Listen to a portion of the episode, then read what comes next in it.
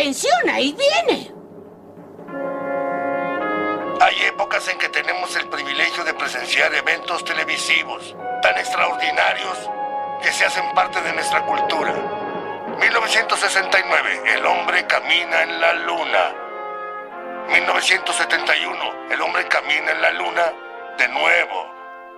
Luego, por mucho tiempo no pasa nada. Hasta hoy. He aquí el futuro de la comedia. ¡Mochi!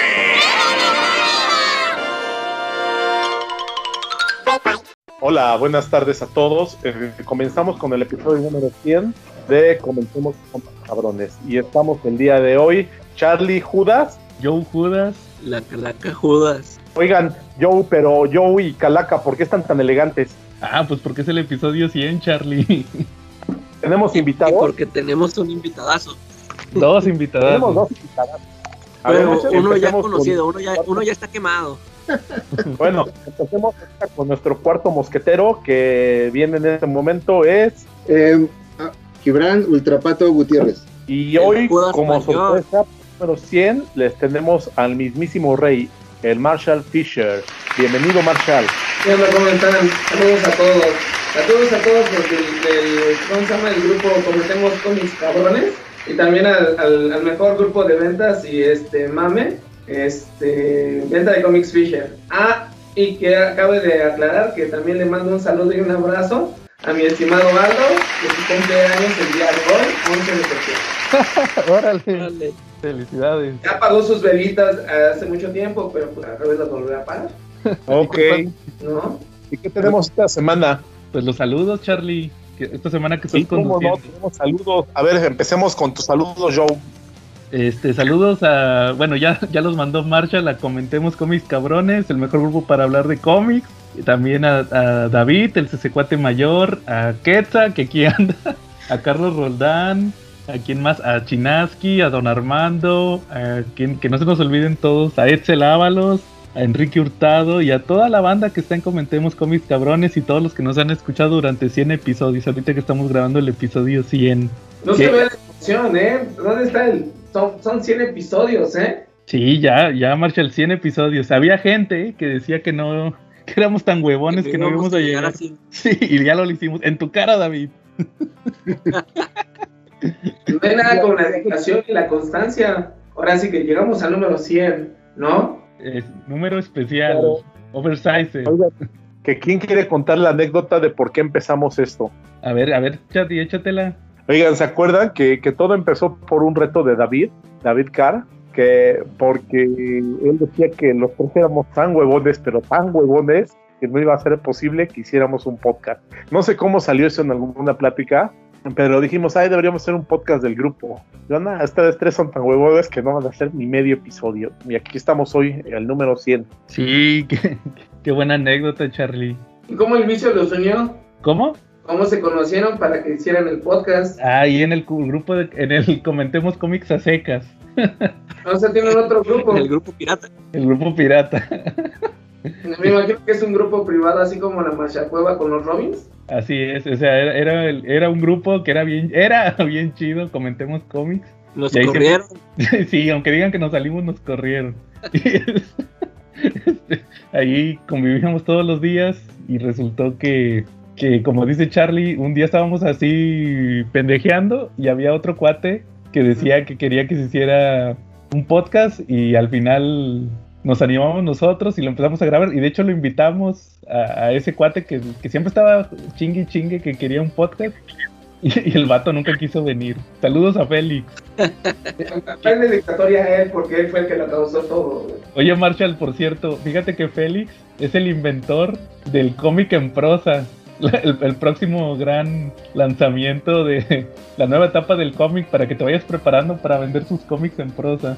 Mira, pa- ahorita que hablamos del cómic mexicano, justo, mira, un Ándale, parteaguas. Es que yo siempre dije, yo, ¿qué tal? Yo Ya en escuché realidad- la voz de un Judas mayor, ese es el Quetzal. Tómala. Soy un comerciante. Oye, oye, ¿qué tal? Pero yo siempre dije que quería que el episodio 100 fuera cómic en prosa. Así que sí se- me cumplió. Pero bueno. sí me acuerdo de esas bonitas discusiones en el grupo. pero bueno. La- Oye, pero deja, déjame le digo a Marshall que el Judas Mayor es Charlie. Sí, Ah, sí. Pero sí me compra. No, pero porque eh, estando, fíjate, estando en el grupo en el que nos conocimos, nunca nos habló de ti. O sea, nosotros nos enteramos de ti por David. sí. Siempre hablaba. de- en el episodio 1, Marshall mencionó al Jamaicas. Ah, Tampoco. Yo todavía no conocía, Ah, sí, yo todavía no conocía. cierto, Sí, es cierto, sí es, fue seguidor de, del Jamaicas. Una vez este, me etiquetaron una foto en donde estábamos Jamaica, Inaí y yo. Y este, y dice, puro, y comentó Carlos, puro, pura celebridad o algo así, ¿cierto o no, mi Charlie? Sí, claro, sí, así fue. De hecho, de hecho, ¿cómo se llama? Él, él es muy buen cuate. Este, hace, hace un par de años, hace dos o tres años, este, pues de repente yo iba y compraba ahí. Todavía no conocía ni Marshall Fisher ni nada. Vamos, Marshall Fisher, Marshall Fisher no existía. ¿A poco Y todavía no aparte lo existía? ¿no, eh? Y aparte lo invitaste a tu podcast, Charlie. Sí, a granel como. ¿no? Este, de alguna manera en algún momento yo estuve auxiliando y apoyando a Jamaicas en ventas y en envíos, pero pues debido a su reputación y a todo lo que tenía este eh, eh, atrasado, de plano me eché para atrás. Sí era mucho, teníamos un desmadre, no, era imposible. Con una persona que no tiene compromiso de trabajo, pues, ¿qué se puede hacer, no? sí, sí, supimos que no entregaba. No hace envíos. No hace envíos. Y ese, ese fue el tema principal de todos los grupos de venta. Por eso tú fuiste nuestra salvación. No- Nosotros siempre leíamos allá en el, en el otro grupo que, no, que acá en el rock, en el rock show siempre conseguimos cómics a muy buen precio y pues y nosotros estábamos muy lejos y hasta que nos enteramos que tú hacías envíos, pues ahí fuimos a dar. Nos ¿Tú crees, tú crees- tú crees que cuando empecé con la venta, empecé vendiendo cómics míos, ¿no? Y Los de la colección. Exactamente. Estaba desempleado. Y, curiosamente, vamos, fue cosa del, destino que fue así de, no, pues no hago envíos. Y me negué y me negué. Y curiosamente, cuando fue lo del temblor del 17, por ahí de septiembre, hace cuatro años, este, me llegó un lote así de grapas, este, pues nuevas, ¿no? Bueno, ahora sí como dicen por ahí, la pura chuleta. Y me fue muy bien en esa venta. Y, y no me y desde ahí empecé a hacer envíos pues ya desde ahora sí que pues le he aprendido pues ahora ya ahora sí que hago este envíos a granel pero pues, vamos desde ahí dije sí a los envíos y pues, ahora no, no he parado no Órale. pues sí ahora sí que el mercado fuerte es provincia realmente no es tanto aquí aquí el DF pues es más fácil porque pues entregas pero Sí. los envíos es, es un trabajo pesadín eh no creas que es tan sencillo Claro. Ah, eh, bueno, y por cierto, habla- hablando de cómics, que los que vendes, Marshall, nosotros tenemos una sección que es con la que empezamos cada podcast, que curiosamente también en este episodio 100 vamos a mencionar cómo surgió el famoso cochino español. Fue porque la calaca aquí presente, cuando hablábamos de cómics, siempre decía, están hablando de cómics en- de Televisa, en vez de decir eso, decía, están hablando de cómics en cochino español. y cuando tuvimos la sección en español, ¿cómo le ponemos? Cochino español, como siempre dice la calaca. Y se nos quedó cochino español. Y, y cómo ven si, si vemos lo que anunció Smash esta semana. Va, papu, échale. Anu- anunció tres cómics, Marshall. Mira, yo te puedo decir, te puedo ganar la palabra, ¿eh? Pero A ver, dale, dale. estás, en tu casa, güey. No puedo quitarle la palabra. No, eres invitado, de adelante. A ver, vámonos rápido. Pues va a salir este pastas duras, este Batman The World, este eh, va a salir con dos portadas, la portada de La Llorona y va a salir la portada regular de este, recuérdame el nombre porque se me va. Bueno, es la del mundo, donde sale Batman encima de un mundo. No estoy muy seguro quién es el. El Artista. artista es el que hizo Dammit, este El Livermejo. Ah, Libermejo, mi Qué enemigo. Bermejo. Recuérdame, porque no se me van los nombres, ya la edad ya no me da. ¿No? Van a salir dos ediciones, este, con dos portadas, y van a salir, este, la distribución es media rara porque no se sabe si van a salir con tarjetas, póster o bolsa. Ahorita ya salieron tres versiones para distribución, que es la de este, la pasta dura con las postales, que es exclusiva de Televisa. Sale la portada de La Llorona, este, que va a ser exclusiva para algunas tiendas, obvio la mía. Este, y para, al parecer va a traer print, pero va a estar limitada. Y va a salir la portada de negociadores, que es la de Libermejo. no se sabe si vaya a traer extras o no. ¿sí? Vamos con las siguientes pastas que son las de Marvel, que es la de que ustedes reseñaron, este, la, La de Carnage. la de Carnage, Carnage clásico. Y bueno, ustedes más que ya- ustedes ya desde este, eh, ¿cómo se llama? Demostraron qué, qué, qué números traen y qué números no trae. Sí, es- yo tengo el tomo en inglés, entonces este sí me di cuenta al ver la descripción de Smash que no iba a traer todo el material, pero realmente el material que trae es muy bueno. El que no trae, pues es- viene siendo sinceramente material que sobra. Yo creo que lo, lo clásico, lo, no lo clásico, sino lo esencial que, que podría traer el tomo lo trae, la, la versión de Smash. Mucha gente le ha puesto pero, pero digo, exprime, pero digo, la primera aparición de Carnage, o vamos, el arco de Carnage Venom Spider-Man, lo publicó Novedades, ¿no? Y pues Así es. De nuevo, ¿no? Hay por ahí un one shot que también lo distribuyó este Intermex México, o vamos, Marvel México, por ahí de los noven- eh, principios de los noventas, que lo dividió en el Flickbook, pero vienen, Ah, cosas, vienen cosas nuevas, ¿no? Entonces, Sí, también eh, esta miniserie de Carnage Venom Unleashed también la sacó Marvel Intermex en los noventas. Exactamente. Entonces, viene esa y viene la de Venom, ¿no? Este, no me acuerdo cómo se llama el título. El, el enemigo interno. Enemigo interno. Y sí viene cargadito con contenido, ¿eh? Sí, ese se ve de lujo. Ya de hecho ya lo tengo en mis manos. Órale. El clásico como el enemigo interno. Y pues están chulas las pastas, ¿eh? Obvio el cambio de papel no los hace ser tan gordos. Y están, están chidos. Digo, no, no los he abierto. A ver si me hago un unboxing en la semana ahí en el grupo. O no sé, también el Batman, este, ¿cómo se llama? De The World. Pero vamos, pues son las tres pastas así a salir. Y van a tener demanda. Por, por millones de razones. ¿No? Oye. Marshall, una duda. Aprovechando que te, que te tenemos aquí a una fuente oficial y respetable. A ver, dime. A- a ti Está te- respetable, ¿eh? No, claro que sí. ¿A ti te- alguien te ha comentado algo? Eh, porque fíjate que yo, cuando, cam- cuando cambió el papel de las ediciones Marvel, eh, bueno, de los básicos, eh, ¿cómo le llaman? Marvel básicos y DC básicos. Universo DC, perdón, son los de DC. Este, yo hice un comentario que no me gustaba el papel y por ahí en YouTube me pusieron que, que no, que habían dicho los de Smash que porque había escaseado el papel y no sé qué. Cuando le pregunté a ese a esa persona que me hizo el comentario en YouTube, me dijo que, que no, que otro cuate que hace videos que había subido como que una conversación que tuvo supuestamente con una persona de Smash. Total que esa página tiene muchos seguidores, entonces que como que lo tomaron como oficial. ¿La, la dices tú o la digo yo? No, pues yo no lo voy a decir. A ver, dilo. güey. Es, es una que sus siglas son MG.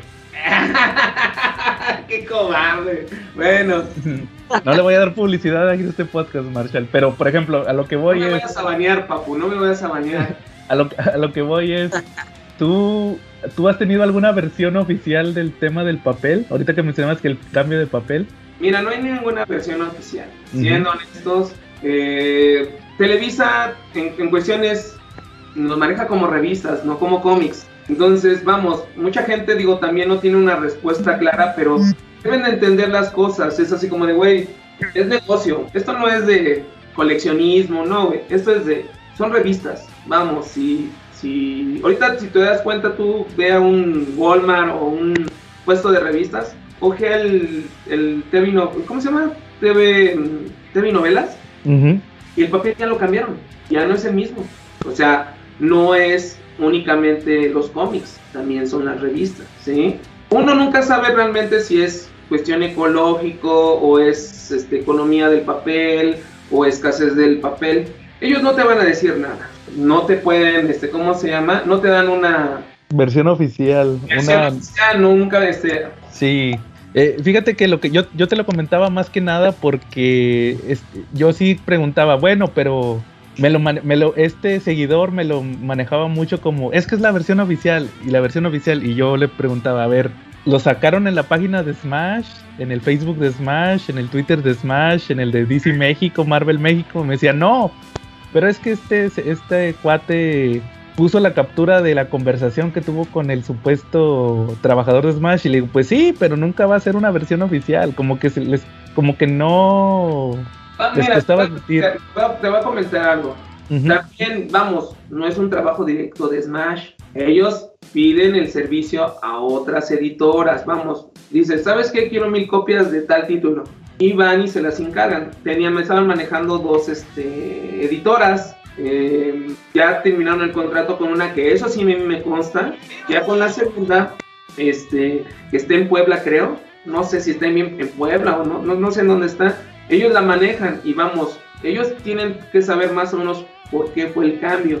Realmente no es cuestión de, es como de, saber, ah, pues a ver quién hizo el cambio. No, no sabes quién.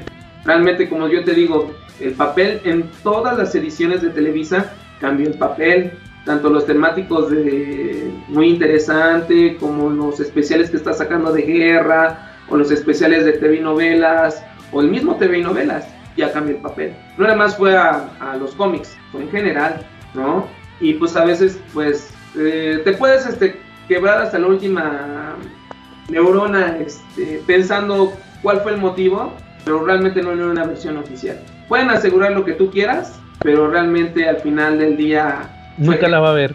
Sí, es general. Y vamos, pues en, cierta parte sí le quita un poco de nitidez al, a la impresión, pero bueno, es lo que hay. ¿Qué puedes hacer? Claro. Bueno, ahí lo tienen, amiguitos.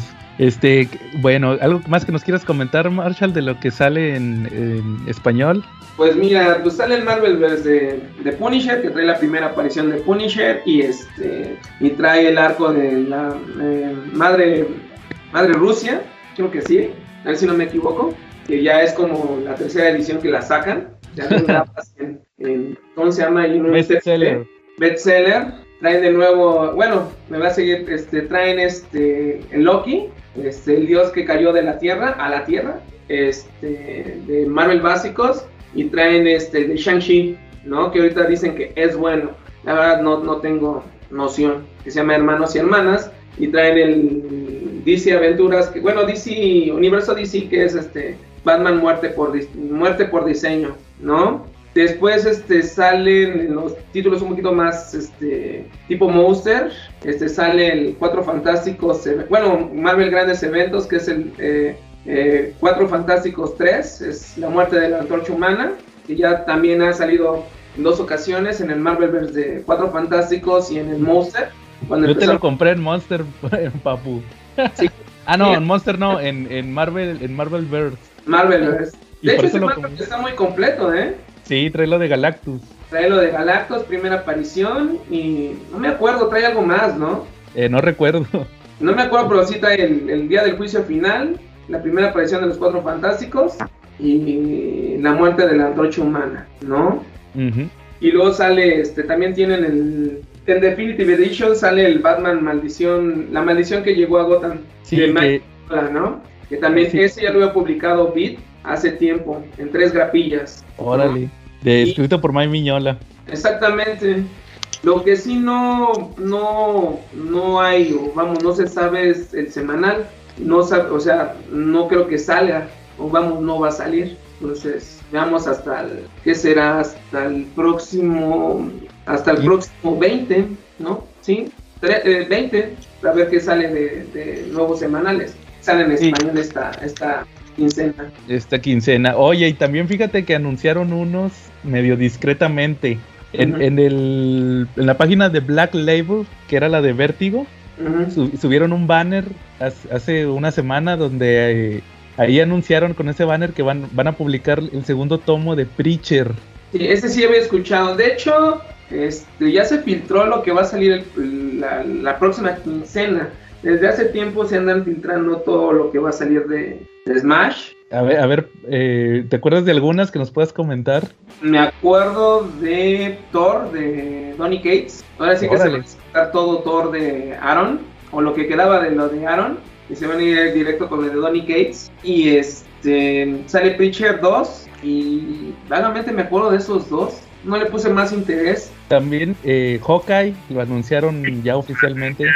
¿El de Matt Fraction? Eh, sí, Ah, van a sacar, al parecer van a ser dos tomos. Pero no, ¿sabes qué? Yo siento que a lo mejor si sale una pasta dura de, a lo mucho saldrán una pasta o dos para la próxima quincena.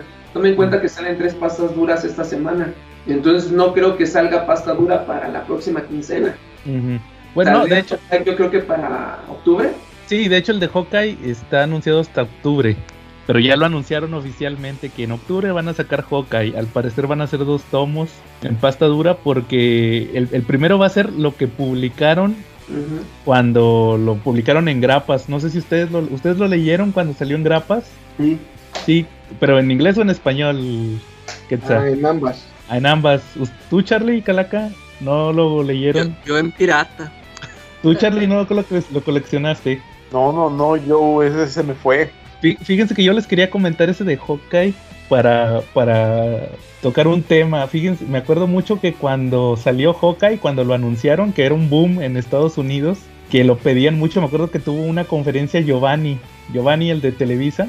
Arevalo, ¿no? Y- sí, y ahí anunció, no, que les vamos a traer Deadpool y les vamos a traer Hawkeye, que porque lo pedían mucho. Supuestamente lo pedían mucho. Él ya había dicho que casi no le gustaba traer cómics que le pidieran mucho porque no sabía si iban a pegar. Fíjense, irónicamente. Él po- eh, un- el ejemplo que más ponía era Maximum Carnage, que la primera vez que lo publicaron en Monster, él decía, es que yo no lo quería publicar, pero me lo pedían mucho, el Maximum Carnage. Este, pero lo que me llama la atención es que cuando publicaron ese de Hawkeye, la realidad es que no lo quisieron decir, pero lo cancelaron porque no se vendía. No sé qué opinen ustedes de eso, de, de la tendencia que la gente pide y no, y luego no lo compra. Al final, el, lo que siempre hemos platicado es que el mercado se reduce normalmente a la, en el aspecto de las ventas a los grandes personajes, ¿no? Y lo que son eh, productos emergentes este, tardan en pegar o no pegan y terminamos los lectores este, con series incompletas. Este, y puede ser en cualquier editorial, ¿no? No nada más en Smash o en Televisa. También lo tenemos en el caso de, de Panini o lo tenemos en el, ya no hablemos de Camite, ¿no? Este, en todas ellas, este, cuando han hecho el esfuerzo de ver alguna, de, traernos algunas series, este, la mayoría terminamos este, por leerlos al final, ya sea en electrónico o en el idioma original, porque no, no las terminan, ¿no? Ahorita de las que me acuerdo, por ejemplo, también, este, en Panini, por ejemplo, Southern Bastards ya no han traído nada, ¿no? Por ejemplo, o Seven to Eternity, nada más trajeron dos números. Y también, por ejemplo, mm, a pesar de la serie Invincible, por ejemplo, eh, también estamos esperando los siguientes números, ¿no? Que es algo que también les, ponen mucho en sus redes sociales a las editoriales. Pero la verdad es que lo que más se vende, y pues Marshall nos podrá decir mucho mejor, son, son- son siempre los mismos personajes, ¿no? Pues sí se pueden vender, o sea, vamos, eh, sí, pero también sabes que pasa mucho, que a veces el mercado se divide en, en cinco o cuatro perfiles. ¿Cuáles son? El coleccionista, el comprador compulsivo, el lector y, y el que nada más compra algunos títulos, ¿no? Pues que es que es más selectivo, ¿no? Y vamos, y también el que es de mame. Un ejemplo, Hawkeye es de mame, ¿sí me entiendes? ¿Por qué es de mame? Porque es nada más pura, es que es muy bueno, es que es un gran título, es ganó que lo presentaron, es que, y vamos, al final del día, ¿realmente es bueno?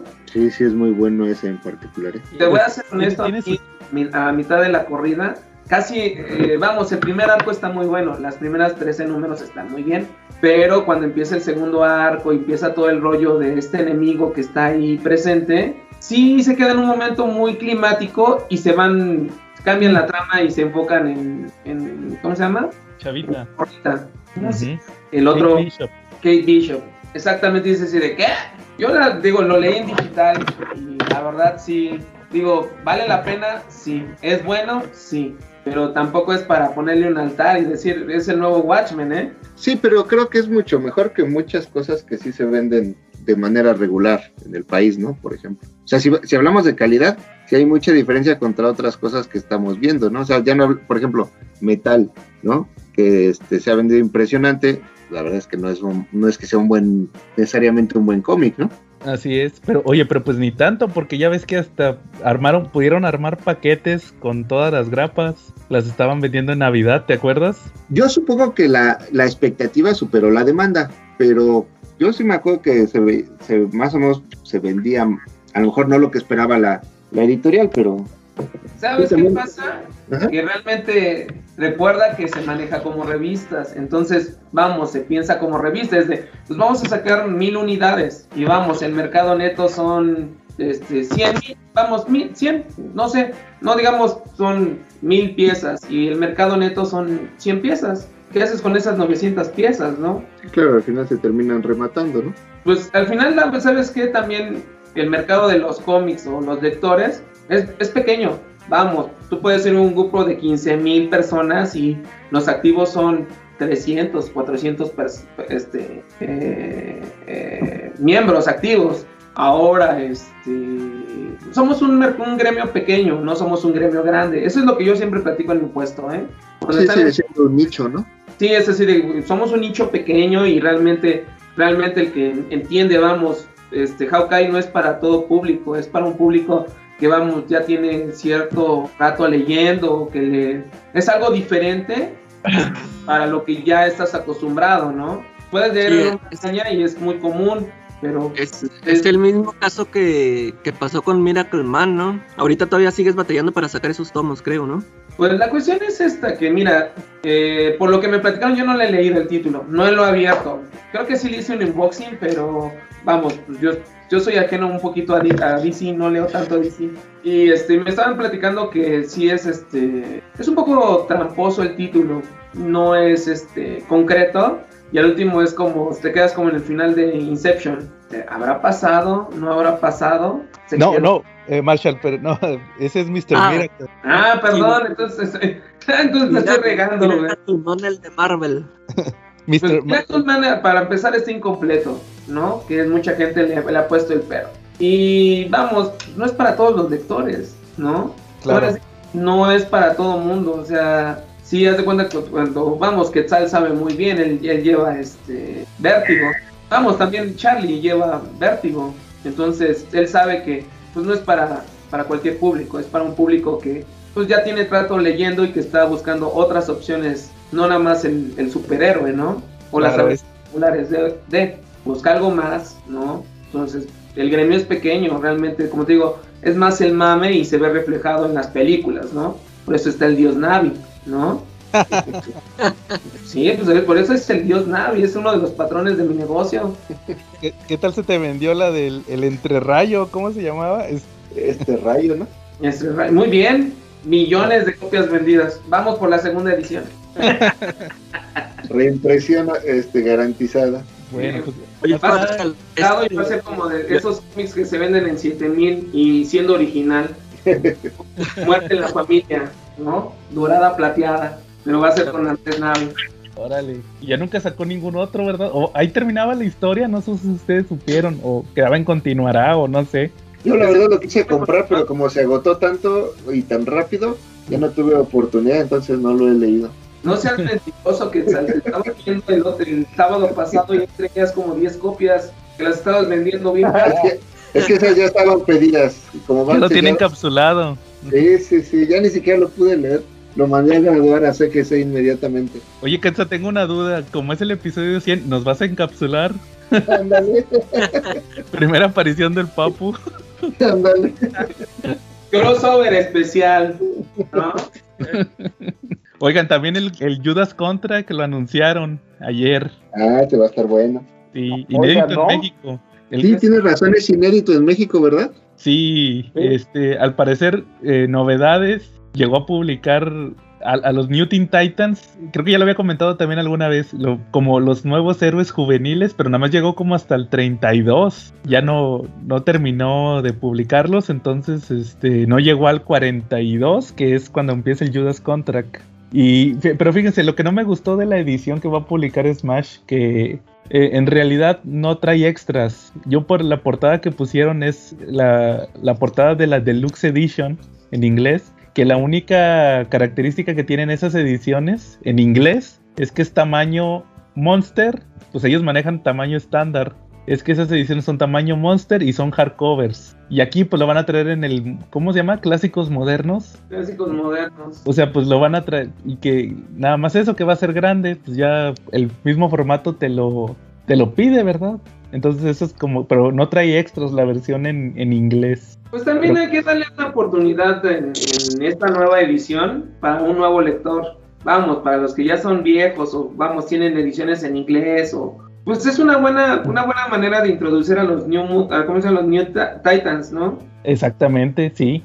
A los jóvenes titanes, es decir, una, una, buena, una buena opción para que también lean el, la obra de Pérez y vean los trazos, porque es una buena temporada de George Pérez. Vamos, los 80 fue una gran época para George Pérez y es así de, pues pueden ver todos los personajes que este, tenían ahí ya contemplados, que ya estaban llevando trayectoria ahí. Y realmente, pues, es una buena oportunidad para los nuevos lectores. Ya no pensemos para nosotros, que ya tenemos rato en el gremio, sino para los nuevos lectores. Para que no nada más sea la película animada de DC o, o lo que ven en, en, las, en las caricaturas, ¿no? Sí. O sea, ya tienen el, el primer este, bosquejo de la primera historia, ¿no? vamos, la historia original. Y que cuando salga Marshall, que se metan a venta de Comics Fisher a adquirirlo, ¿verdad?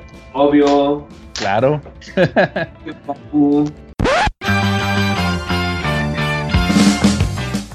Hey, ¿qué tal, cabrón? Escuchas Nakamas del CC Podcast. Bienvenidos a esta sección intermitente en donde semana a semana les estoy contando las novedades por parte de Panini Manga. En esta ocasión les traigo las de la tercera semana de septiembre y un poquito de las de la segunda. Y como ya saben que este es un comercialote, pues pasen a comprar a mi local que está en Avenida Tamaulipas, esquina con Alfonso Reyes en la colonia Condesa, eh, muy cerca de Metro Patriotismo.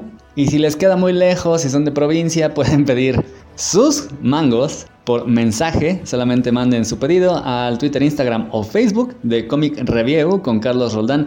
Y en el canal de YouTube Checa tu manga pueden ver algo del arte y las ediciones de estos bonitos monos chinos. Ahora pasemos a lo que te truje. Pues tenemos casi todos de 119, está el número 5 de Claymore, el número 8 de Boruto, también el 8 de Ultramarine Magmel y el 10 de Tenku Shimpan. En 129 Bloom Into You 3, 14 de Plunderer, en 149 de JoJo's Bizarre Adventure, en su parte 5, llamada Vento Aureo o Golden Wind, el número 6 y en estos paquetes de 3 mangas que son 3 por 2, o sea 219 pesos, los tres primeros números de Takagi, la reina de las bromas. Esta es una serie que comienza muy inocente, muy bonita, eso sí, es como un, una serie del primer amor entre dos chicos de secundaria pero ya saben, en ese momento, pues más que decirle a alguien que te gusta, lo molestas y es lo que hace Takagi con Nishikawa. Y pues la verdad es que, más allá de eso, en estos tres primeros números nada más vemos como una y otra vez Nishikawa va cayendo víctima de las bromas, tretas y trucos que Takagi tiene para él. Y pues bueno, él se va enojando, intenta ganarle, pero no puede y así es como Mientras Nishikawa intenta hacerle sus propias bromas y retos para que ella sea la que pierda, se van acercando poquito a poco. Blooming to You también es de romance, pero la diferencia es que aquí tenemos a dos preparatorianas, es decir, es un manga yuri de amor entre mujeres que van descubriendo una nueva forma de relacionarse, sin embargo, bueno, ellas dos pertenecen al consejo escolar, pero la presidenta es quien quiere conquistar a una chica nueva que acaba de entrar. De hecho, las dos son nuevas en el consejo escolar. Sin embargo, a pesar de que la presidenta le pone todo el empeño, se confiesa, hace todas las cosas bien, la otra solo acepta como por dejarse llevar. Así que vamos a ver cómo va prosperando esta relación. Ultramarine Magmel es un manga un tanto cuanto difícil. Ahorita está en una parte donde los protagonistas llegaron al centro de Magmel, que es una isla que tiene materiales raros, pero también entraña muchos peligros. Llegan al centro de esta, que se supone que es una especie de anomalía temporal, así que el centro es en realidad más grande que toda la isla misma y que incluso uno de los continentes de ellos, y el protagonista creció dentro de este lugar. Ahí mismo se encuentra la isla de la especie sagrada, unos tipos súper fuertes que tienen un conflicto con el clan Shinmea, que hace no muchos números intentó clonar al dios de la isla Magmel, juntando todos sus poderes. Sin embargo, nuestro protagonista, llamado Yo, los enfrentó y usó un superpoder mega chingón, se rifó, lo desmadró y ahora pues está consciente de que no va a poder volver a hacer eso, así que va a hacer un pacto con los jefes del clan sagrado. Sin embargo, llega, lleva a una amiguita que es la jefa de una tribu que hace 100 años tuvo unos pedos con ellos, así que, pues como la ven, aunque saben que sí necesitan su ayuda, la verdad es que no están muy dispuestos a cooperar. Boruto yo sé que medio mundo lo odia, la verdad se pone chido porque, pues Boruto ya maduró, ya está encaminándose a ser un buen protagonista. Aunque bueno, aún tenemos mucho la presencia de Naruto, que ahora como el Hokage o el jefe de la tribu, de la aldea, rescató a un chico que conoció a Boruto y que tiene la misma señal que él, que Boruto adquirió cuando estaban en la pelea en el examen, Chunin. Así que como los dos tienen el mismo sello, están intentando averiguar qué tanto poder pueden sacar el uno del otro y están entre que peleando, practicando, haciendo amistad, Naruto los cuida, pero hay un trío de maldosos que están tras de este muchacho porque ellos fueron los que lo criaron y lo que pasa es que aparte del sello todo su cuerpo es en realidad un arma. Así que pues comienza la batalla entre uno de los miembros de este trío en contra de Naruto por la custodia de este muchacho. Sin embargo, bueno, mientras están peleando se supone que van a llegar los refuerzos, pero en lo que pelean ya se imaginarán la batalla que se está armando. De Tenku Shinpan pueden ver el anime en Netflix, está relativamente bien, es como una especie de juego de video de supervivencia donde los personajes están en la cima de rascacielos que están conectados por puentes colgantes y son perseguidos por hombres enmascarados con distintos tipos de armas que son además súper fuertes. Algunas de las máscaras son defectuosas y resulta que los llamados ángeles enmascarados pueden tener conciencia de humanos, sin embargo, su orden principal sigue siendo matar a la gente, mientras que otras máscaras convierten a las personas que llegan ahí en, digamos, gente cercana a Dios. No se sabe muy bien qué causa esto, sin embargo, se supone que una vez que lleguen a cierto edificio y controlen todo, van a poder hacer este mundo tal como ellos deseen. Yuri, la protagonista, ha sobrevivido, se hizo de una amiguita llamada Nise. Ambas han ido luchando por ahí y Yuri mismo ahora es también una persona cercana a Dios y se han encontrado con otras dos.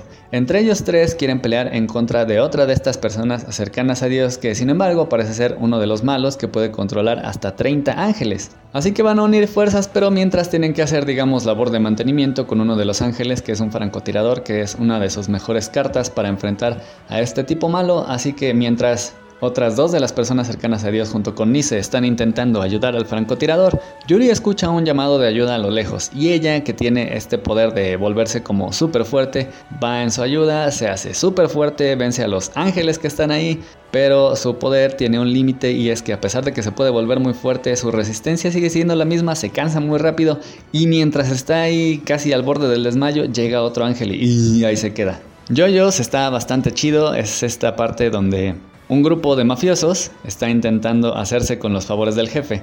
Para esto, pues bueno, el jefe les encargó que cuidaran a su hija. Sin embargo, ellos descubrieron que solamente querían que la cuidara y que la llevaran hasta él para matarla. ¿Por qué? Porque pues bueno, la chica conocía algunos secretos del tipo este. Entonces, Bruno Bucciarati, que es el jefe de estos tipos en los cuales está el protagonista, es en realidad como una especie de antihéroe, ya que sí está en la mafia, pero en realidad los quiere derrotar. Y en este número vemos por qué. Pues fue porque la mafia, en un principio, cuando él era niño, le dio unos cuantos balazos a su padre, así que arruinó su vida y desde entonces ha, estado intentando tomar venganza. Ahora que averigua esto acerca de la hija del jefe, pues se le revela todavía más y empieza a pelear directamente contra el jefe, lo cual les va a traer problemas a todos, ya que se habían mantenido una especie de bajo perfil, ahora sí están directamente revelados en contra del mero mero. El stand del jefe puede controlar el tiempo, estos son los stands más poderosos, así que entre todos apenas si logran huir.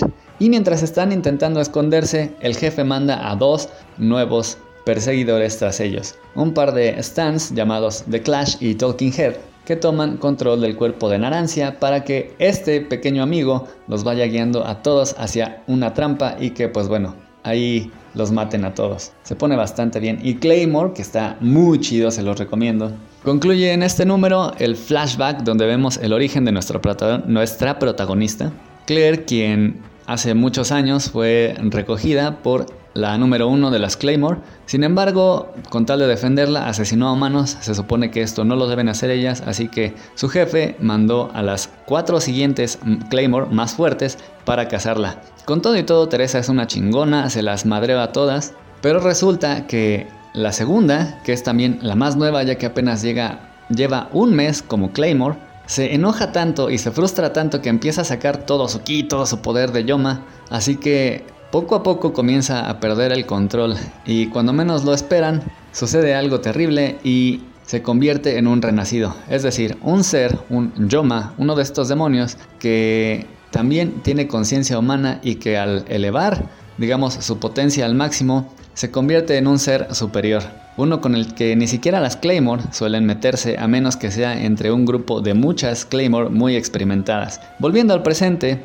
Claire Curiosamente, va a ser integrada en uno de estos equipos. Ahí nos enteramos que Claire, nuestra protagonista, es la más débil de todas las Claymore, y aún así el jefe decide mandarla para combatir a uno de estos renacidos que, oh sorpresa, es hombre. Recordemos que las Claymore son todas mujeres y es que los hombres eran un desastre y no podían controlar sus poderes. Y ahora que se topan con un renacido hombre, van a ver que es mucho más terrorífico de lo que jamás hubieran pensado. Por otro lado, de la semana pasada, eh, destacan un poco el número 4 de To Love Ru para los pajeros, dos números de One Piece, el número 77 donde continuamos viendo cómo es que Trafalgar Lao se une a la banda de Doflamingo, mientras volvemos a la lucha entre el mismo Trafalgar y Luffy en contra de Doflamingo y vemos un montón de peleas alrededor de la isla. Y el otro número que salió de One Piece se llama Wanted y se trata de una serie de historias cortas y el prototipo de lo que fue One Piece en un principio. También salieron los packs de Assassin's Creed, ese no se los recomiendo. Y el que sí estaría bueno es el de Mob Psycho. Ya saben, eh, los primeros tres números al precio de dos.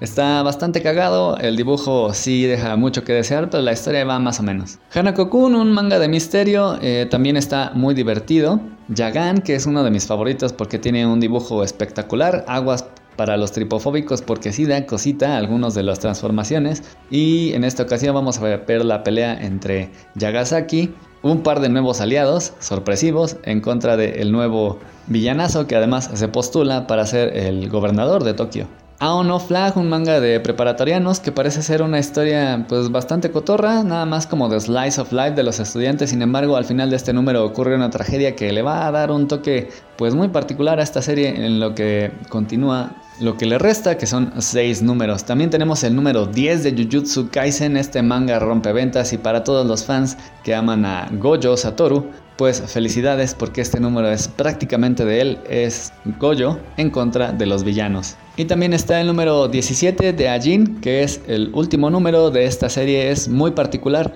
Los Ajin son unos seres que no pueden morir, además después se descubre que pueden proyectar una especie de sombra que es independiente de ellos y puede atacar.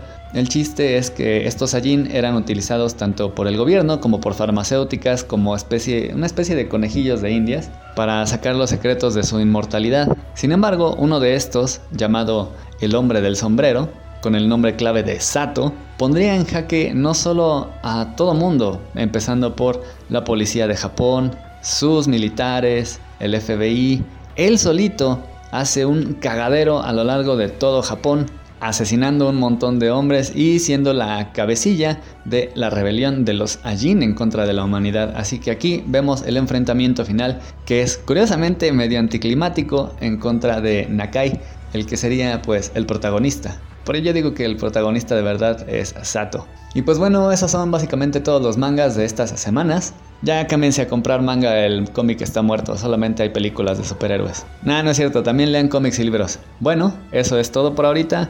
Nos escuchamos la próxima semana, pero mientras tanto, ustedes sigan escuchando a Joe, La Calaca y Charlie en la programación habitual.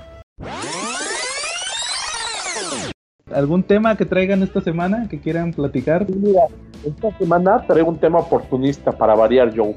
A ver, Charlie. pues lo dicen al tren de la moda y del mame, y pues se cumplieron 20 años del atentado y ataque a las Torres Gemelas en Nueva York.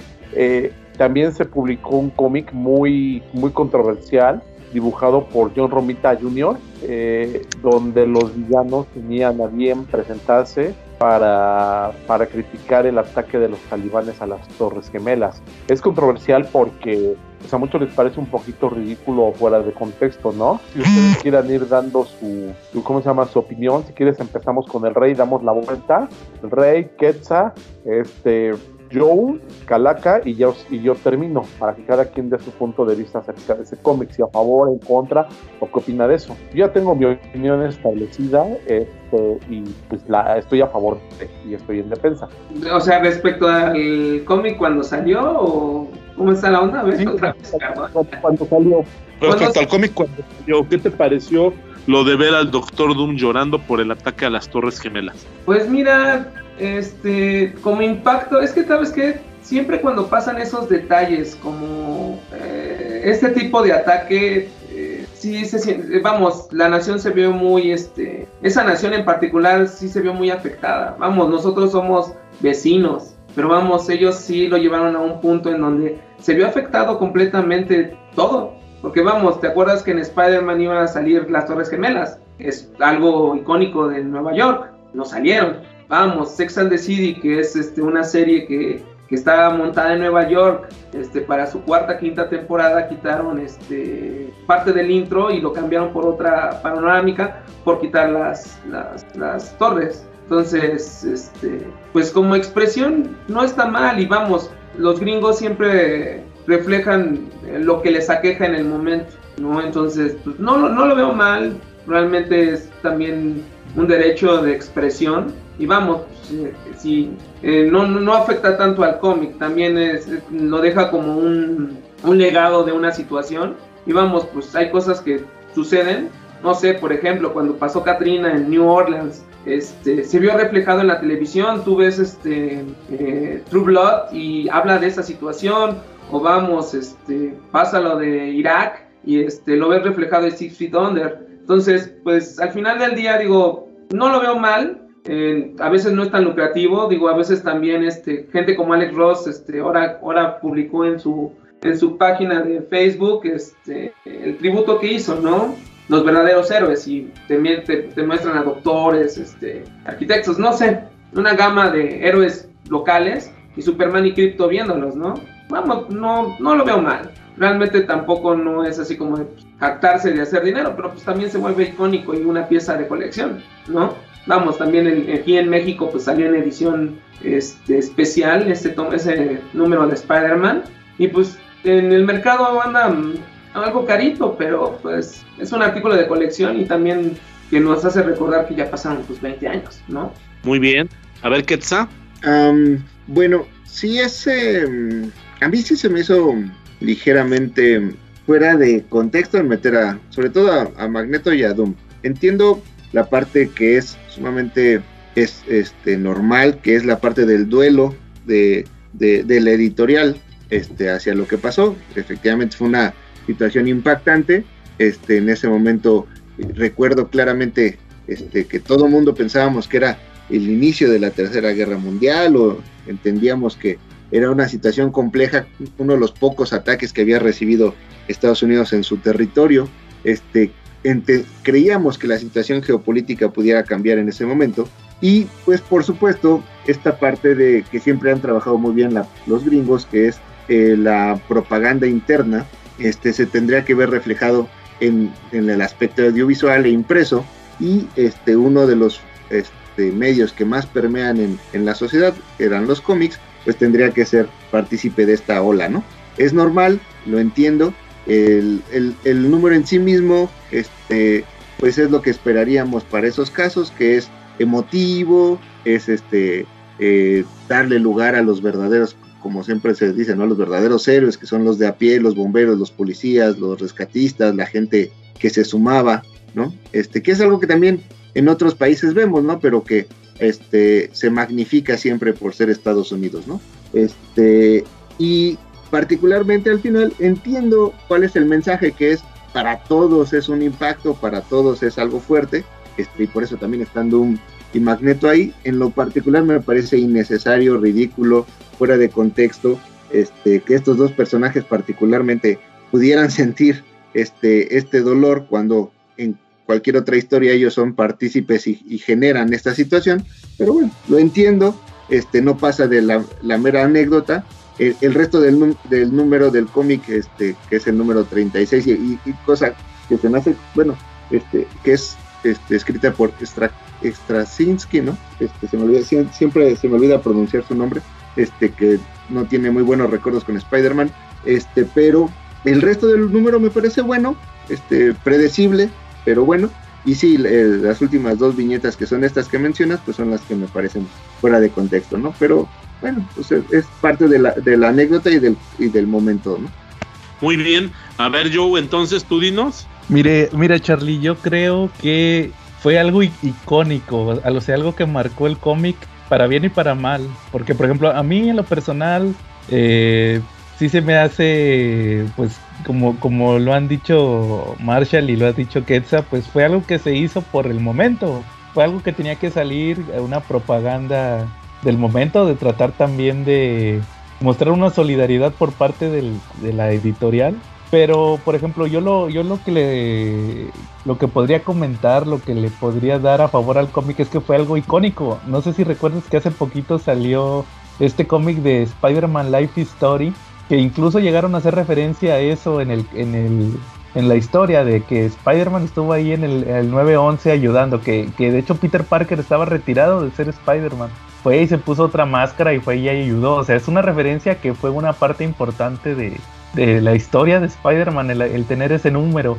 Y de hecho, justamente ahorita, en el último número de que salió de Spider-Man esta semana, incluso sacaron como podría decirse que una segunda parte de esa historia. También la dibuja Romita y la escribe Joe Quesada. Y es ahora que está Peter y el Capitán América en Nueva York y están ahí parados porque están van a hacer el famoso las campanadas de para recordar el atentado entonces ahí sale que, que están ahí rindiendo tributo. Al final le dice Spider-Man al Capitán América oye ¿tú conociste a alguno de ellos? refiriéndose a todos, a todos los fallecidos. Y le dice el Capitán América sí a, a, a uno a cada uno de ellos y ahí salen dibujados bomberos policías que, que va mucho por el igual lo que comentaba ahorita eh, Marshall de lo de Alex Ross, esta famosa imagen de Superman admirando a los verdaderos héroes, los policías, los bomberos. Entonces, este, al final de eso se trató esta historia que se aventó Joe Quesada. Entonces, pues, les digo, al final fue algo histórico, eh, algo que marcó eh, a Marvel durante esa década y pues ahora se, recuerda, ¿verdad? Ya quedó en la historia del cómic que, ¿sabes qué? Marvel se aventó una vez un cómic de Spider-Man para el 9-11, para bien y para mal, tuvo aciertos, tuvo situaciones no tan afortunadas, pero pues ya quedó ahí en la historia. ¿Cómo ves, Charlie? Muy bien, a ver tú Calaca, a ver Calaquiux, yo sé que tú vas a estar en contra, desmiénteme por favor. no, a mí, a mí sí, igual, este, a mí me, me molestó lo de los villanos, pero sí, me acuerdo que, bueno, y aparte de los villanos, el, a mí el número me parece aburrido. Yo sí me acuerdo que cuando leí el cómic, que empieza con esta imagen de Spider-Man viendo las torres destruidas, eh, este, esa imagen sí me acuerdo que me gusta. sí me, sí, sí pensé eso de que dije, órale, este, estos cuates, este, lo mencionaron en los cómics, este, este evento. Pero ya en sí el número eh, me, pareció aburrido. Yo, yo, lo leí cuando lo publicó y, ya, pues yo me deshice de él, yo lo vendí ya. O sea, para mí, como dicen, este, pues tocó el tema. Eh, eso se me hizo chido, pero sí, esto de meter a los villanos, pues no, me gustó y la historia se me hizo aburrida. A mí lo que más me, lo que me gustó más fue eh, estos tributos que sacaron, esos que mencionaba Marshall. Marvel sacó uno que se llamó Heroes, que eran puros pin-ups, puros, este, ese, ese sí lo tengo y, o sea, me gustó porque pues eran puros artistas top haciendo dibujos de, pues igual, o sea, venía Hulk llorando, venía el Capitán América llorando, este, se me hacían chidos los dibujos, viene hasta Frank Miller y, y DC sacó unos tomos, pero eran, era, estas sí eran historias y creo que por ahí escribe Alan Moore o sea, vienen autores este, chidos. Eh, a mí me gustan más esos, esas ediciones que en sí el número de, de Spider-Man. Muy bien. ¿Cómo ves, Joe? Entonces, las opiniones un poquito diversas, ¿no? Pero está bien porque pues es lo que queremos que generen, ¿no? La, la diversidad, la polémica, ¿no? Claro, Charlie. Sí, fíjate que, que yo tengo un texto ahí un poquito diferente y en algunos casos ya tiene una postura que se asemeja.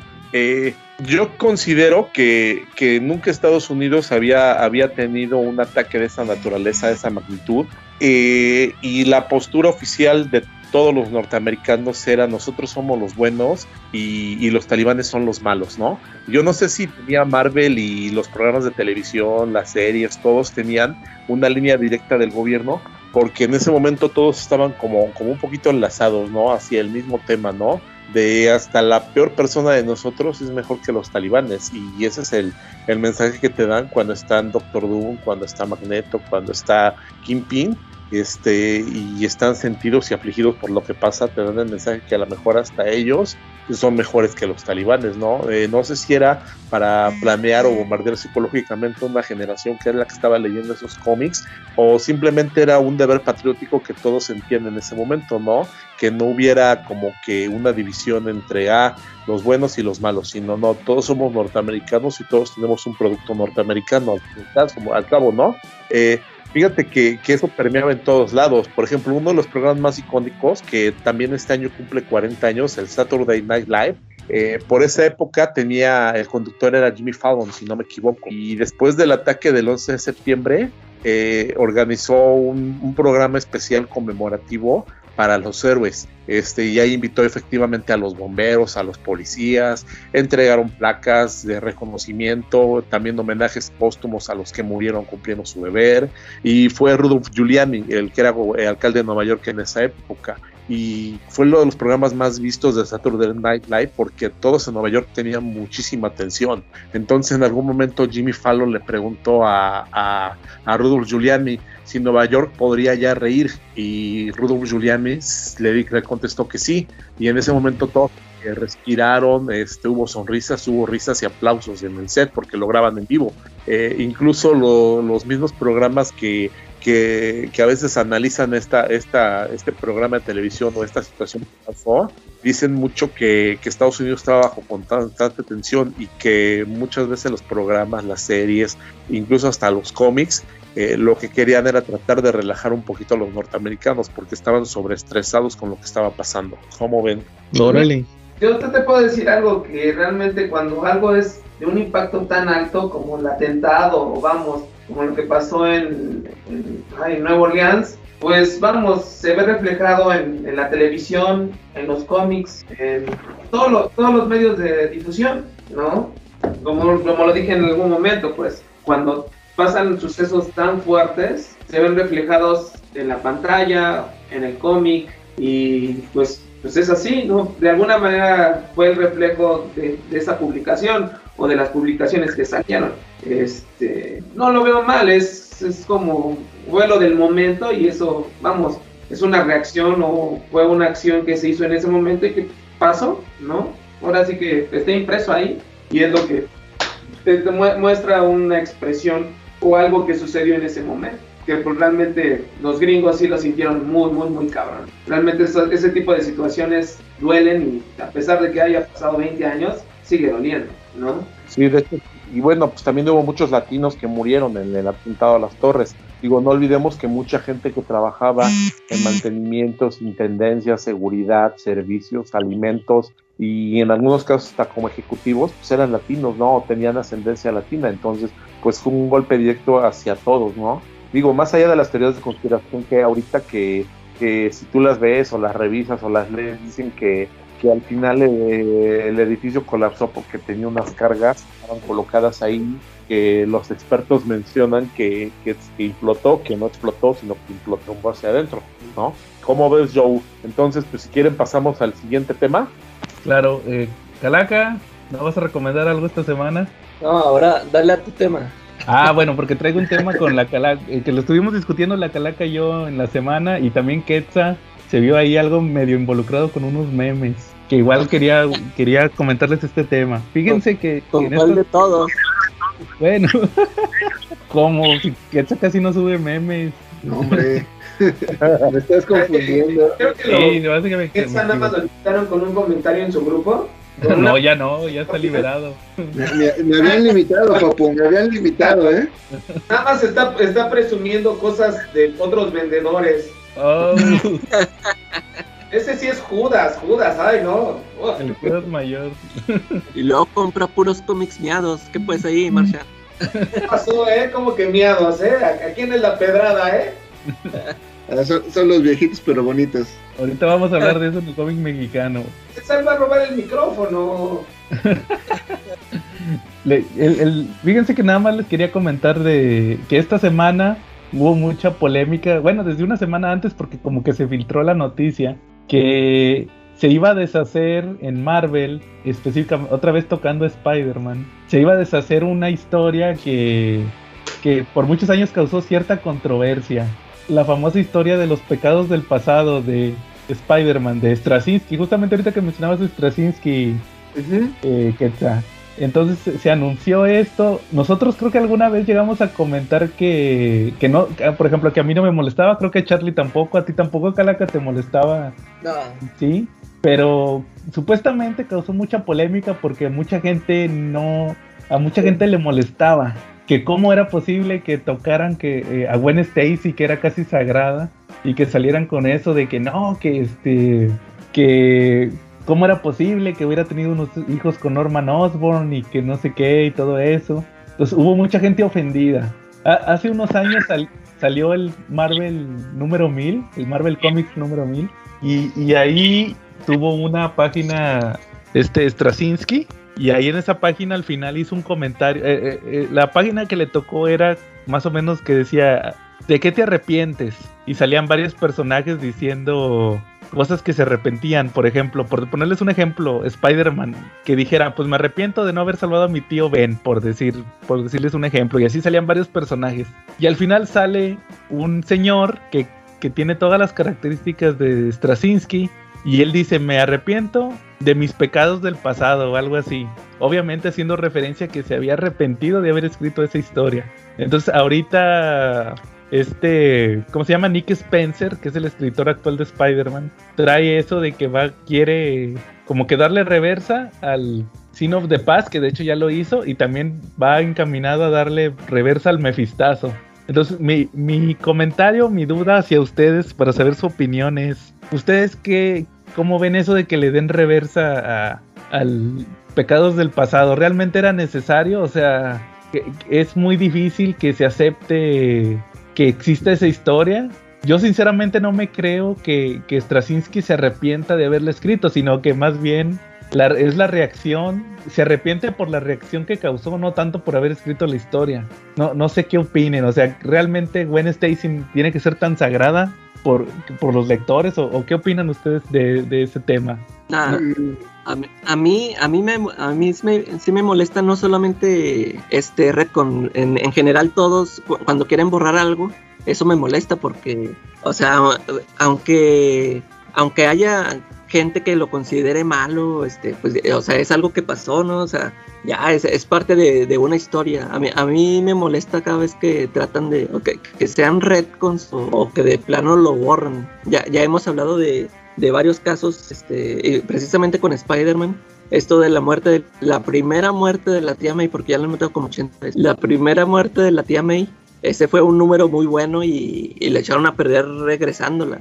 Este, y también eso de que se olvidaron de la, de la hija de Peter y Mary Jane, también eso, es, esa es otra cosa de las que me molesta, pero en general todas estas cosas, por, por ejemplo, así de que si hacen que un personaje que se volvió malo y se volvió loco y mató a mucha gente, ya, pues, o sea, si fue parte de su historia, sí, déjenlo, pero llegan a borrarlo y esas, esas cosas a mí sí me molestan. O sea, yo pienso que nada debe de ser, o sea, de que lo consideren sagrado, sino que pues son historias, o sea, son, historias, pues no, no tienen por qué molestarnos, pues, este, si no, si te gustan es una cosa, pero ya de que te molesten al grado de que, yo ves que creo que hasta les mandan amenazas de muerte a los escritores y todo esto. Yo, yo estoy en contra de los retcons. en mi caso, por ejemplo, yo creo que es una situación cíclica que no es ideal, pero que a veces es necesaria. Y no necesariamente tendría que ser por la reacción este, del público, sino a lo mejor por hacer crecer al personaje o porque pudiera estarlo limitando para generar nuevas historias. En este caso particular sí creo este, que más bien eh, la idea original, y eso es lo que yo traigo en la mente, ¿no? Habrá que ver más adelante. Creo que la idea original de Spencer sí era deshacer el mefistazo y se fue generando desde hace pues ya 15 números, 10 números, esa como que ese hype en, el, en el lector de decir, este va, hay que seguir la historia porque seguramente viene algo. Desde que, desde que empezaron a, darle forma bien al personaje de Kindred, se empezaron a salir muchas teorías de que iban a, darle reversa al mefistazo. Este, y yo creo que aquí más bien es un tema editorial, ¿no? Lo que siempre hemos dicho. A la editorial que tanto le conviene que un personaje crezca, evolucione o no. Y creo que con, Spider-Man ya se han tardado en dejar que evolucione, ¿no? Este, ya hemos platicado en algún el programa anterior, que cómo es posible que Spider-Man siga teniendo esa edad este, después de tantos años o que no lo dejen este, madurar para crecer. Este, incluso lo que lograron con Superior Spider-Man le echaron para atrás nuevamente cuando lo, hicieron nuevamente pobre, ¿no? Cuando ya tenía su, su, em, este, su propia empresa, ya, ya tenía su doctorado, todo hecho por, por el, el por Otto Octavio, pero al final ya lo tenía Peter, ¿no? Y sin embargo lo echan todo para atrás otra vez. Este, y yo creo que ahora la editorial le cerró las puertas a Nick Spencer y por eso dijeron, bueno, pues que es el segundo este, evento más criticado, pues el, el, Pecados del pasado, pues eso sí hay que darle chance de que lo deshaga, ¿no? Yo, eh, esa es mi percepción, puede ser errónea. Y yo creo que este es uno de los grandes problemas de trabajar con una editorial como Marvel, que no les ha permitido a, muchos de los creadores desarrollar por completo sus historias, ¿no? A mí no me, no me molestaba tanto Pecados del pasado, se me hacía, porque ya de, de entrada ya era un retconeo del personaje, ¿no? Este, se me hacía metido con calzador, se me hacía ilógico, este, no me parecía coherente el cómo habían pasado las cosas, este, ni siquiera me parecía coherente lo que estaba pasando con los hijos de, de Gwen Stacy, pero bueno, pues ya existía, como dices, la, que ya estaba ahí, ya. Este, no necesariamente, no creo que el borrarlo sea la mejor idea. Este, creo que hay mil formas de seguir avanzando con el personaje sin tener que estar retconeando cada rato los personajes. Oye, de hecho ya los personajes habían quedado en el olvido. Es lo que acababa yo de decir hace poco que releí la historia y yo preguntaba que, bueno, este, pues la, la Sara se, se va, se desaparece y yo ya no supe si volvió a salir en un cómic. Y igual el, el cuate es el Gabriel. O sea, no, yo la verdad yo no sé si volvieron a aparecer, pero pues para mí ya estaban olvidados por la gente. O sea, no era ni siquiera necesario borrarlo con otra historia porque yo pienso que ya, pues ya se habían olvidado de esos personajes, ¿no? Sí, claro, al final había muchas formas de avanzar sin necesidad de regresarte y hacerte más bolas este, el canon del personaje, ¿no? Eh, que también es otro de los problemas por los que funcionó en su momento la línea Ultimate, ¿no? Por la que fue tan exitosa. O sea, ya llega un momento en el caso de Spider-Man, por ejemplo, que estamos hablando de un personaje que ha existido ya casi por 60 años, este, en los cuales pues ya eh, hay muchas cosas este, que por respetar el canon sí pueden ser un problema, ¿no? Este, o sea, sí valdría de repente la pena hacer un borrón por completo, porque incluso después de guerras de las, de las guerras secretas, este, no, no es que se dé un borrón y cuenta nueva, ¿no? Sino justo es los, los autores empiezan a decidir qué sí vale y qué no vale, y se genera otra vez el mismo problema, ¿no?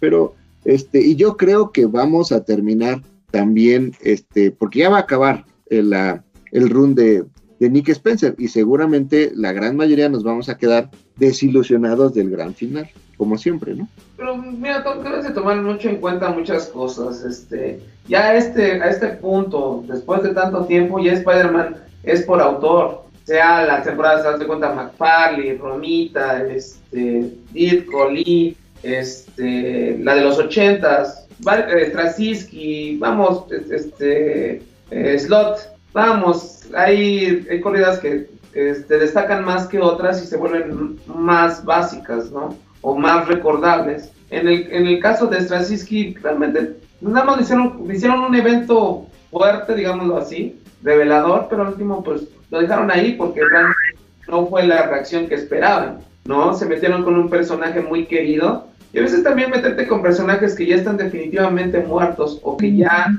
este, es del, gusto del público, pues a veces sí tienes que tener como este, cierta, debes de saber tocarlos de la manera más decente para que no haya ningún este, molestia con el lector o comprador, ¿no? Yo en lo personal, este, digo, pues vamos, ahorita lo que hace que la corrida de Spider-Man de Spencer este, esté en boca es el mame. Vamos, esto, si esto no lo hubiera hecho, creo que la corrida hubiera pasado al olvido.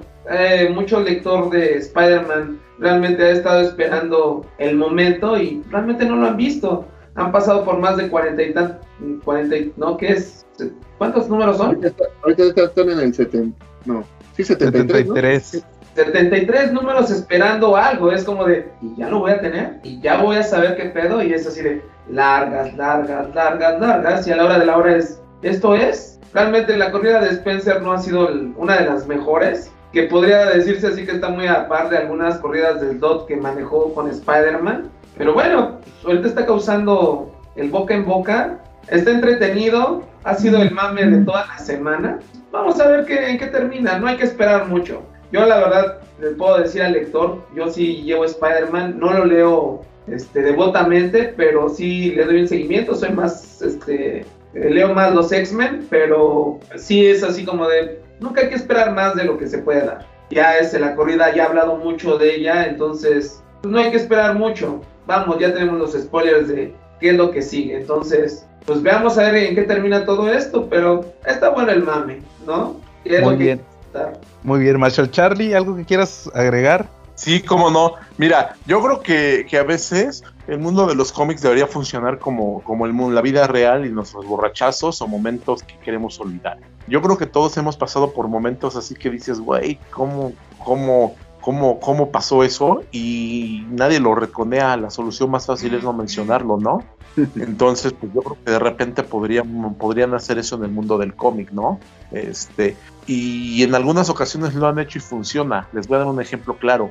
1988, Marvel Comics publica en los anuales de Evolutionary War. Este fue su, su obra, su obra anual, su, magno evento de ese año, y estaba buenísimo. Era un evento que involucraba al alto evolucionario, ah, e involucraba unas, unos nuevos dioses que estaba que estaban que estaban gestando en Marvel que a lo mejor no pegaron tanto personajes como como como el ay cómo se llama este cuate el fantasma el que el que cambiaba lugar con alguien en otra dimensión y lo traía que era enemigo de los Avengers entonces, durante esa trama eh, apareció de nuevo Gwen Stacy. De hecho, en los intermedios, en esa época, en esa época yo leía El Hombre Araña, El Hombre Araña de novedades y publica el formato del cómic siempre manejaba sus famosos intermedios. Para quien ya sea comiquero, recordará que en, esa, que en los 80s y 90s Spider-Man iba preparando sus historias venideras con intermedios.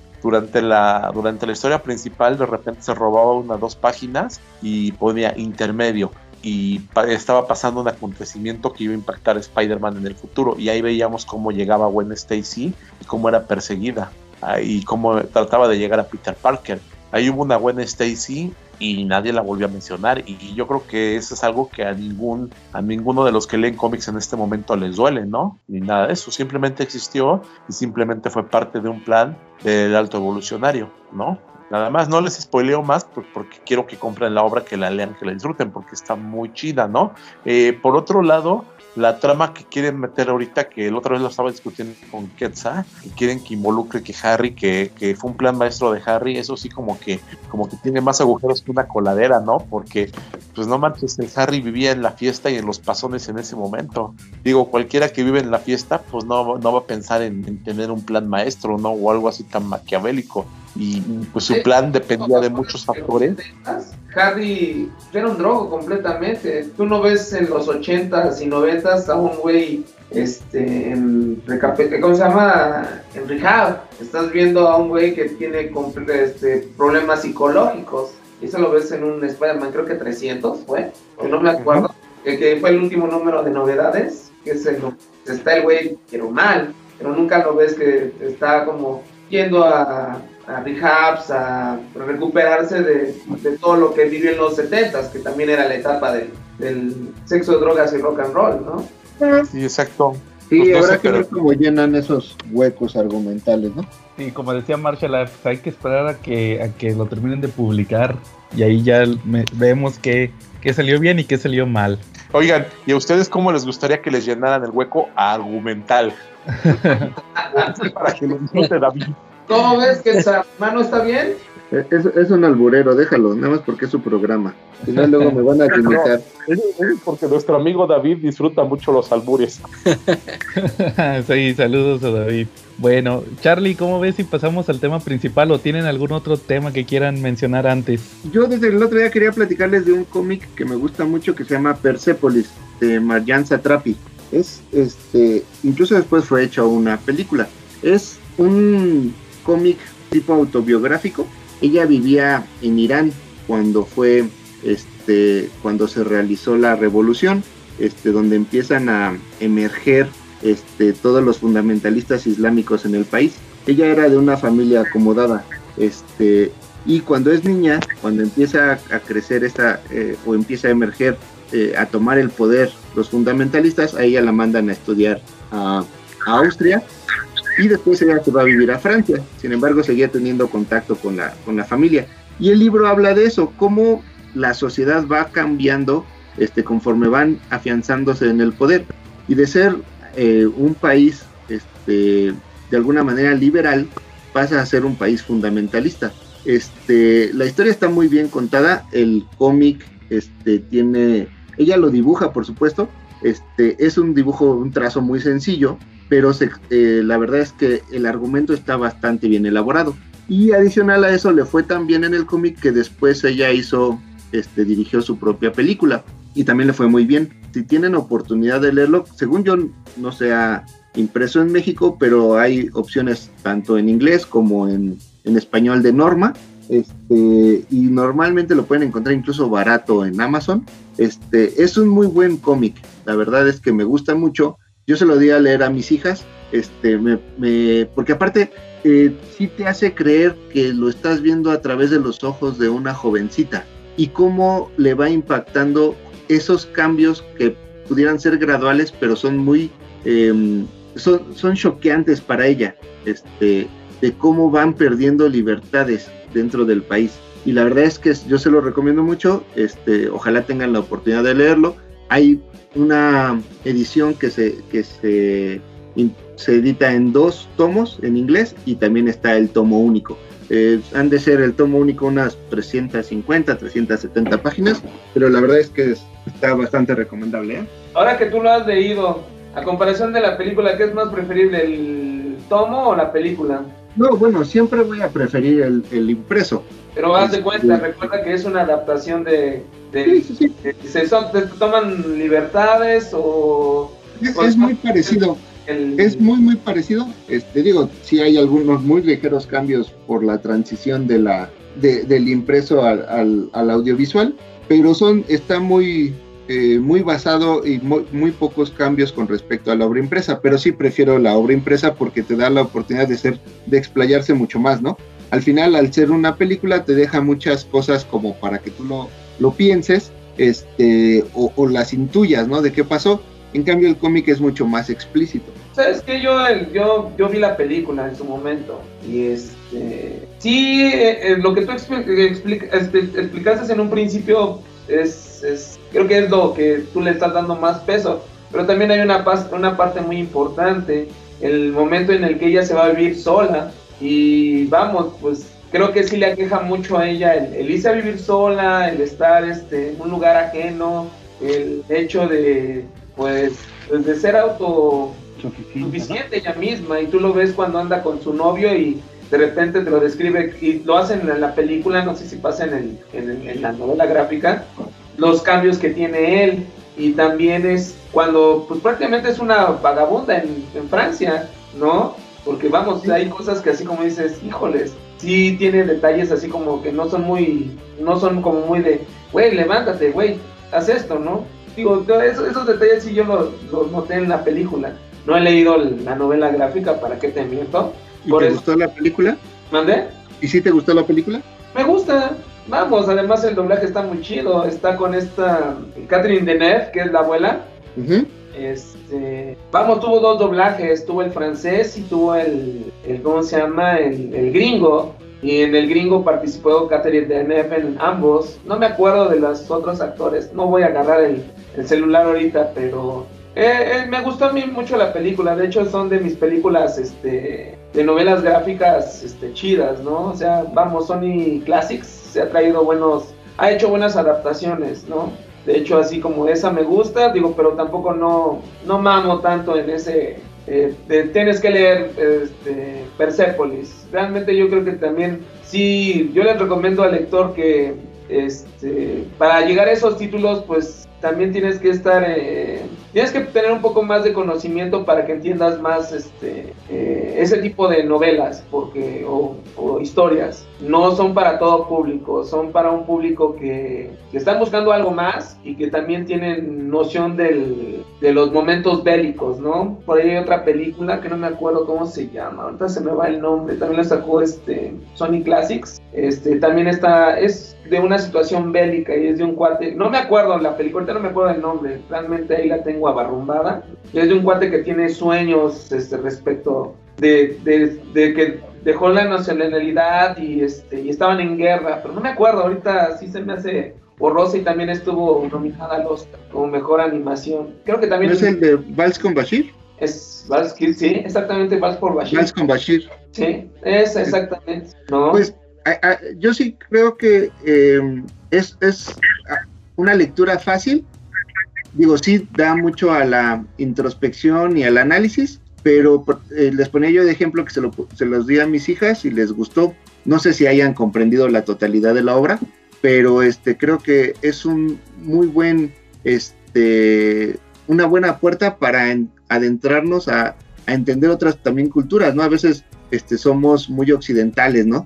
en el sentido de esto, permeamos mucho la sociedad gringa y, cómo vivimos nosotros mismos aquí en México y lo que vemos de la, de la sociedad en Estados Unidos a través de las películas, las series, los cómics este, mismos. Y este es, no, no, al menos a mí sí me permitió entender un poco más este, la situación tanto anterior como actual de, del país de Irán y este, ya la, la situación personal de la niña también, o la jovencita también está bastante interesante, pero sí creo que es un buen acercamiento para, la, para los lectores, ¿no?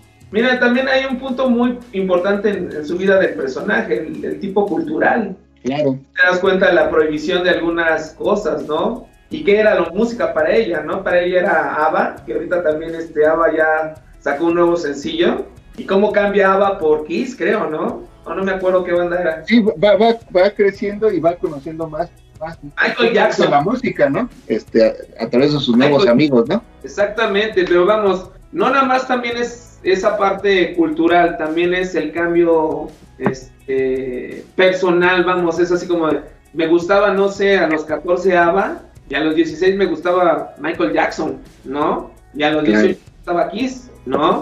Sí, eso, por eso te digo que también tienen esas, como, esa, esa, ese cambio que también te lo narran en la película, y es así de, también es el cambio personal. Yo la podría comparar un poquito con, con la vida de Adele, la película. No sé si has visto esa película. No, fíjate, sí no. Date un chance, es de una chava que este, te, la des, te, te, te, empiezan a describir su vida amorosa. Sale el día Sidox, la chica Bond. Ah, uh -huh. buenísima. Y, y, realmente te la recomiendo, es francesa. Es más, hasta para que veas, me dieron una cátedra de cómo hacen las chicas este, este, lo suyo entre ellas. ah, bueno, sí lo voy a ver. Sí, sí, sí. Esa recomendación no nos la perdemos, ¿verdad? Este, realmente destacó, destacó muy bien, ¿eh? Entonces realmente, pues sí, este, me, me recuerda mucho, este, Persepolis un poquito con la vida de Adele. Es una película larga, pero realmente muy descriptiva y habla de la vida de esta chica Adele. Y Persepolis se me hace así, es de una chica que se tiene que ir a, pues se tiene que escapar de, de, su mismo país por las mismas circunstancias, ¿no? Buscando lo mejor para ella, ¿no? Y realmente te digo, sí, es, o sea, yo no, no digo que no sea recomendable, creo que sí, pero sí tienes que tener un poquito más de contexto para que el título mismo te, para que tú vayas y, y no te bajes a medio título, porque luego pasa eso de que son muy recomendables los títulos, pero a veces la gente no tiene contexto, no tiene de dónde agarrarse para seguir leyéndolo, ¿no? Que eso es, eso es creo que lo más importante para un lector, tener. Cositas para que no te bajes del título y lo terminas de leer y que valga la pena que lo adquieras también, eso es muy importante. Órale, va la recomendación entonces. Es muy buena recomendación, nada más que si necesitas como un poquito más de piel para, para que te puedas trepar y para que también el, el, pro, el, el mismo lector sí se quiera aventar el paquete, ¿no? Porque recuerda que es un título de, de búsqueda. O, no, o también puedes recomendar que se vea en la película. Eso te puede ayudar a que, que te, te, encariñes con el título y le puedas dar este, este lo, lo, quieras tener en tu biblioteca, ¿no? Claro. Ahora Muy sí bien. no por nada existe la, maldita, se llama, se llama el, cine, este, existe el cine, que une todo. Claro, muy bien. Bueno, entonces ahí quedó la recomendación de Persepolis. Eh, Charlie, a ver, ahora sí, Charlie, lo has hecho 99 veces. ok, bueno. Pues casualmente esta vez salió, salió como en el primer día que grabamos el podcast el tema del cómic mexicano. El cómic mexicano, pues muchas veces vilpendiado, otras veces valorado, pero ahí está, y ahí ha estado. Y de repente ha tenido números bastante grandes. Digo, ya hemos platicado en otros episodios de cómics mexicanos que llegaban a vender hasta 400 mil unidades cada semana, lo cual es un tiraje impresionante, ¿no? Que ya lo quisiera en este momento cualquier cómic norteamericano.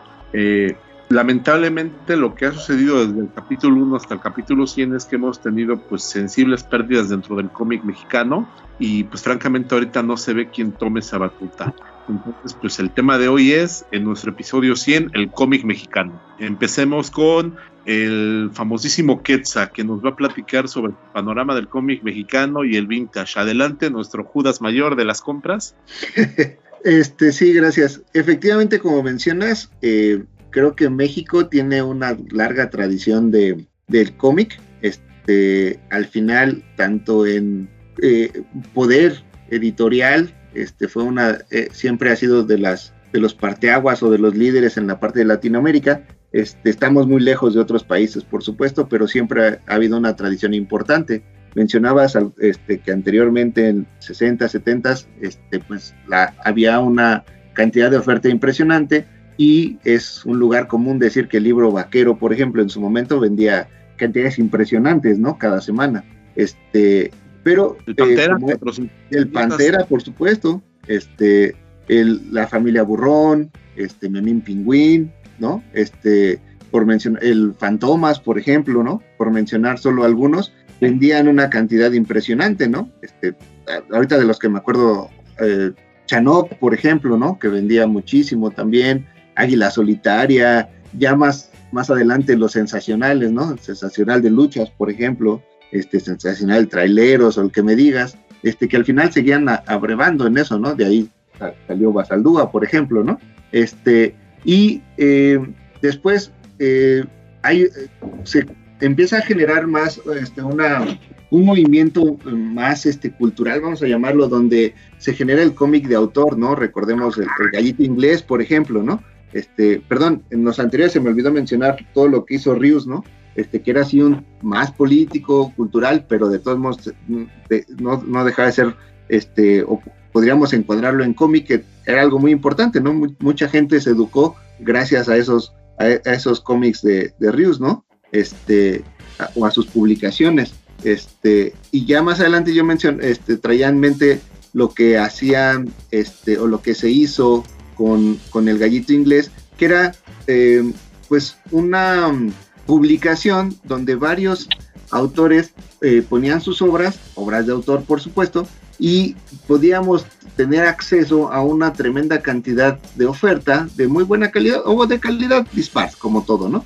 Este, algunos autores mucho mejores que otros, este, algunos más enfocados al asunto hasta poético, ¿no? De ahí, por ejemplo, sale Buba Comics, que es un personaje que a mí me encanta, este, y después, ya más adelante también empieza a generarse una corriente que trabaja con, como del lado de los superhéroes, ¿no? Que es todo el movimiento regio, donde sale un, este, un ultrapato, por ejemplo, un Valiant, entre este, un Lugo, que son personajes creados por jóvenes mexicanos que sí tratan de copiar un poco el modelo del superhéroe, eh, superhéroe gringo, sin dejar de tener cierta regionalización, ¿no? Este, lo que decíamos en aquella época, el superior de región 4, pero que tenían, eh, eh, manejaban cierta calidad, este, cierto, cierta frescura que hacía atractivo el producto, que a la fecha Edgar Delgado sigue echándole ganas con sus dos publicaciones, Ultrapato y Valiance, que todavía tenemos, de repente hay algunas publicaciones. Este otro de los personajes que se me hace muy bueno y que sigo muchísimo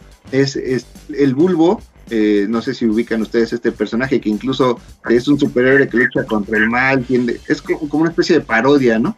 Que literalmente es un bulbo de, de una televisión antigua que que lo traen a la vida mediante ritos mágicos y trae superpoderes y pues que, que se hizo también famosillo en los noventas porque Tebachan, que es, que es su, este, su autor, como que le echó muchas ganas y, lo estaban publicando y, este, y lo veíamos en cualquier puesto de periódicos en los noventas, ¿no? Ya después tronó por, eh, bueno, dejó de publicarse mediante ese sistema y ya lo encontramos con novelas gráficas y de repente ahí en internet y pues al final en México sigue siendo un mercado chiquito y los creadores pues tienen que luchar mucho por seguir publicando, ¿no? Entonces algunos hacen talleres, otros ya tienen sus webcomics, pero el, el, el, mercado en México, bueno, los creadores en México siguen ahí, siguen echándole ganas para, para seguir publicando, ¿no? Yo les mencionaba, por ejemplo, este, el Buba Comics, que para mí era mi personaje favorito del gallito inglés, que es un personaje en el que el autor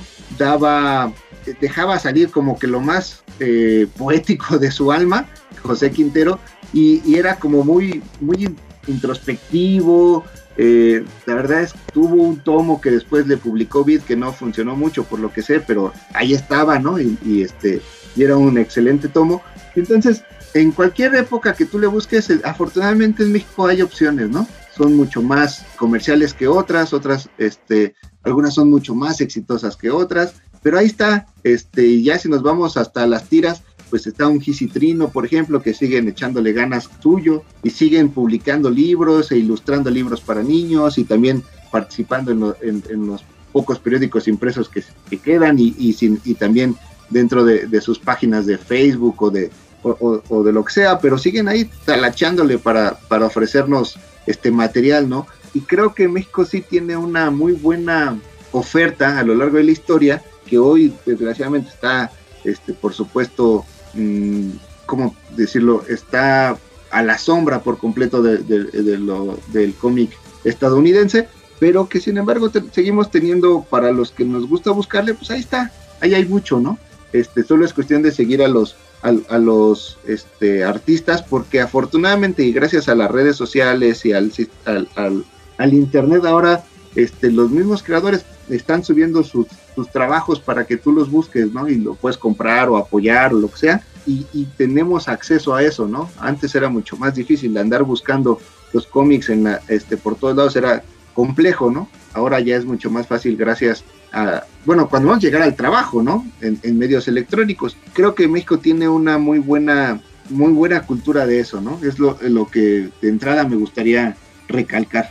A ver, Marshall, ¿usted qué opina de eso, Rey? Pues mira, para mí, digo, el cómic nacional o vamos, lo que se ha manejado aquí, pues prácticamente es cuando yo digo, a mí me tocaba que estaba en un internado y literalmente nos prestaba la señora sus cuentos, ¿no? y eran cuentos bíblicos, ¿no? El cómic nacional, digo, vamos, pues eh, se ha manejado de muchas maneras. Digo, yo sí soy muy ajeno al, a los creadores del, cómic actual, eh, pero vamos, para mí eso era cómics, ¿no? Y vamos, independientemente si era una edición de una editorial gringa español, pues era tan, ¿no? Este, realmente mi contacto con el creadores del cómic nacional es con Gis en, en, los, en los moneros de la jornada, ¿no? Que realmente yo disfrutaba hoja a hoja, por ahí tengo todavía este, algunos, este, algunas, este, algunos periódicos de ellos, ¿no? Y vamos, que en algún momento sacaron sus antologías, bueno, un recopilado de este, de ellos, y para mí pues era, en su momento, para mí era así como de wow, el desmadre y todo lo que traía la jornada en con sus monos, a mí me encantaba. Realmente no, no sigo ninguna publicación o algún cómic de creador nacional. Vamos, este, y si, si hablas tú de, del cómic nacional así como tal, o creadores, pues sí está, como dice Quetzal, está opacado por, por el cómic gringo, pero también creo que si hay muchos sueños, vamos, lo ves en cada mole que, que se realiza, ves a muchos creadores este, con, con sueños de, de, de, de tener, eh, vamos, de llegar a gente. El, creo que aquí es este, buscarle la manera para que pues sea un, más que nada, antes que un gusto, sea también un negocio.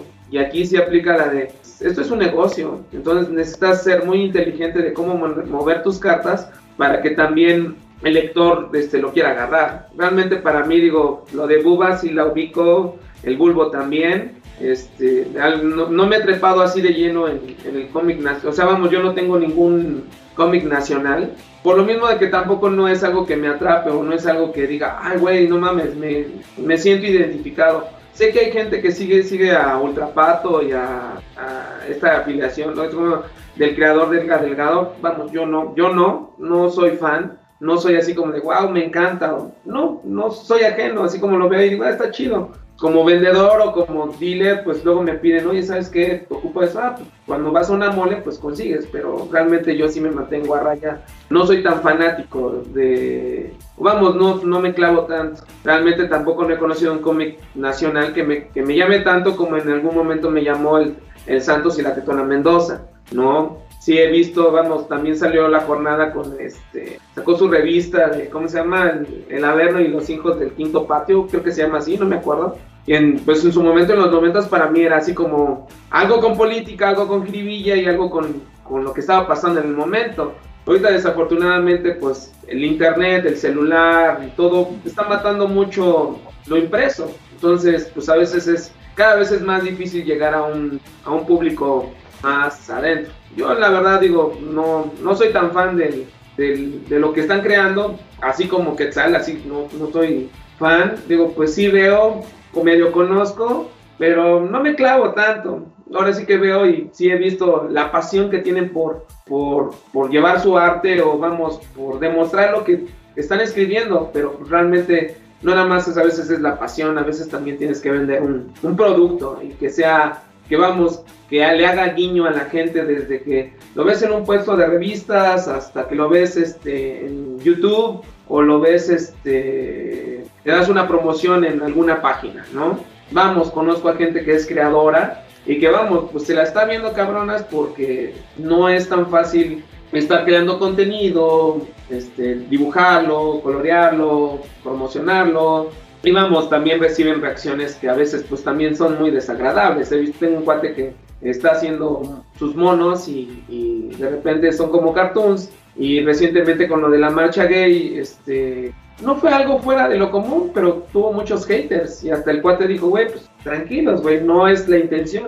Y ese es el problema a veces también con, con esto, pues tienes que tienes que impulsar tu proyecto. Y realmente digo, pues yo no, ay sí, les quedo mal en ese sentido, no soy tan, tan fan del cómic nacional, o sea, no, sé que hay buenos títulos, pero no, no me, no, no hay algo como, como le digo, no hay alguna carnita que me haga decir, güey, pues, ah, ¿de qué va? Ah, ¿y qué tal? Ah, no, y mira, y eso. Y entonces, para que yo me quiera trepar, no necesito nada más una de decir, es bueno, necesito algo más carne para que yo también me trepe y que también sea una publicación constante o que haya algo para que tú puedas decir, ahí está y, lo voy a conseguir. Digo, creo que eso es lo que yo creo, ¿no? Claro, Marshall. De hecho, aunque digas que no, que nos quedas mal, la realidad es que justamente lo que acabas de decir era lo que yo iba a preguntarles. Eh, fíjense que yo hace unos años traía yo una mentalidad donde yo pensaba que la solución al problema del cómic mexicano actual era que lo publicaran en un formato antológico. ahora sí que como la famosa las antologías de Vértigo, por ponerles un ejemplo. Eh, yo pensaba, pues oye, ¿cómo, se puede solucionar el tema del cómic mexicano que, que sea expuesto, que sea visto? Yo traía una idea, yo decía, pues, ¿por qué no se juntan los autores, juntan recursos, buscan un patrocinio y se aventan una revista así, tipo antológica, tipo heavy metal, o, o no sé, y, esa era la mentalidad que yo traía hace unos años y curiosamente salió un experimento ahí. No sé si ustedes se acuerdan de la revista Conque. Cuando, cuando regresó la Conque, sacaron tres revistas, tres números de la revista Conque. El editor en jefe era Clement.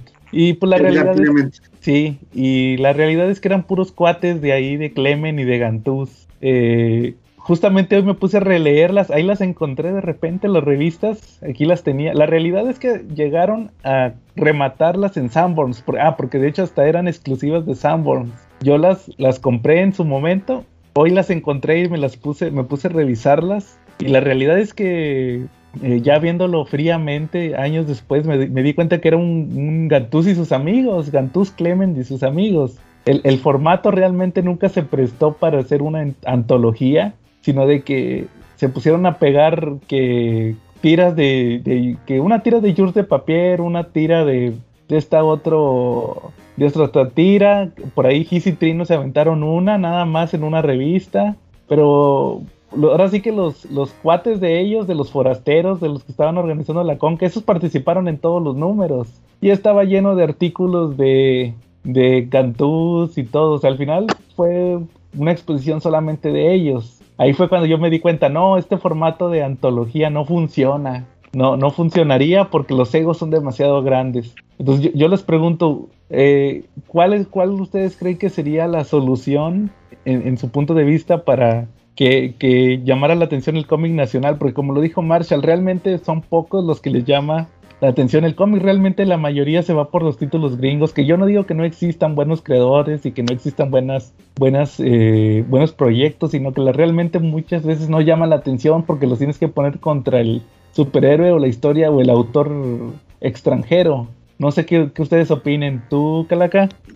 Eh, así como una solución no, no sabría cuál, cuál podría ser, pero por ejemplo, yo me acuerdo que a mí se me tocó leer mucho cómic nacional cuando era chico, este, desde el, el Videorriz, el Simón Simonazo, eh, eh, de estas, había muchas revistas de chistes, el, el, mismo Carmatrón, yo me acuerdo que yo, yo leí muchos números de Carmatrón, pero pues era muy chico, ahorita ya ni me acuerdo ni de qué se trataba, pero sí lo seguí por muchos números, sí me acuerdo haber tenido 100 fácil, sí, números de Carmatrón sí me leí. Tome en cuenta que también en ese momento la distribución era pues más, o sea, había más ahora sí, ahora sí me traes, ahora sí que me regresaste hace 20 años o más, 30, que es así de, pues estaba Simón Simonazo, Video Risa, este, Memín Pinguín, los, ¿cómo se llama? El, este, el transformable. Cacatrón. ¿Cómo? Cacatrón. No, pues, pues te das cuenta, no te gusta, ¿verdad? No. Destructor, era Destructor, el otro que salía junto con Germatrón, que era un cómic como como gemelo, pero que se da en otro universo, era Destructor, era un robot que era gigante y que tenía tres tripulantes, uno que estaba en la mente, otro estaba en el corazón y otro estaba, creo que en el tórax o algo así, personificaba el alma o el espíritu, ¿no? Ese quién lo hacía, Charlie. Ay, sí, ahora resulta. No, en serio. En, ese, tiempo había más, más títulos. Ahora sí que ya ahorita actualmente nadie se quiere arriesgar, todos saben que es un riesgo y no es un riesgo pues, pues así como de, ah, pues voy a invertir un millón de pesos y para no recibir nada, pues sí está cabrón. O sea, ahorita realmente es como ahorita lo están haciendo en las plataformas de YouTube, ¿no? Gente que pues a lo mejor no pudo conseguir plaza o un lugar o algún programa y pues a lo mejor tiene el talento, ¿no? Y lo hace en YouTube. Ahora pues tienes Instagram, tienes este Facebook, Ahora tienes que promocionar tu material desde tu página y debes demostrar que lo que estás ofreciendo tiene capacidad, vamos, tiene un, concepto y una idea muy clara para que llegue a cierto público y que te guste, ¿no? Y hay varios este, moneros, por así decirlo, en, mis términos, que pues son muy chingones, ¿no? Y que pues, realmente te hacen historias, este, a lo mejor no semanales, pero a lo mejor mensuales, y dices, ay, güey, pues está chido su concepto y lo venden en Patreon. Pues ahorita es así de, güey, aquí para que funcione esto te tienes que buscar la manera, tienes que estarle este, macheteando y estar promocionando. Tienes que hacer todo lo que es, el, no nada más crear el cómic, también venderlo, promocionarlo y comprobar que tu, y, llegar al público, que eso es lo más difícil, ¿no? Claro, yo fíjense que yo después de ese tema del, de la antología, me di cuenta que la solución es que, ah, como decías, Marshall, antes había más distribución. Se fueron recortando los números hasta la fecha que es casi nulo. Y, me di cuenta que, pues, eh, ahorita lo de, lo de hoy es, son las redes sociales. Yo me di cuenta que hay, muchos autores que, que, son, tienen éxito publicando sus proyectos como tiras, tiras semanales en Facebook, otros que de plano sus proyectos de cómic prefieren lanzarlo por página, que les dejo la página de la semana. Y así le hacen, y ya cuando juntan cierta cantidad de páginas o cierta cantidad de tiras, ¿sabes que Voy a sacar el tomo recopilatorio. Y ese es el negocio. O también vender mercancía. Me, llama la atención porque están llegando a un público que es muy ajeno no es el público convencional del superhéroe. O sea, ya el, yo creo que el, el, público del lector de superhéroes, el lector de Marvel y DC, ya de plano lo dan por perdido, se van por más por, por el público casual. Hay, hay, muchas tiras, como por ejemplo esa que, que mencioné de Jules de Papier, que pues se fue por el tema de la vida en pareja. Y, así, y, al final llegaron a, otro público. Hay varias tiras que, que, yo me he topado, que son cosas de godines, por decirte, o de otro tipo de cosas.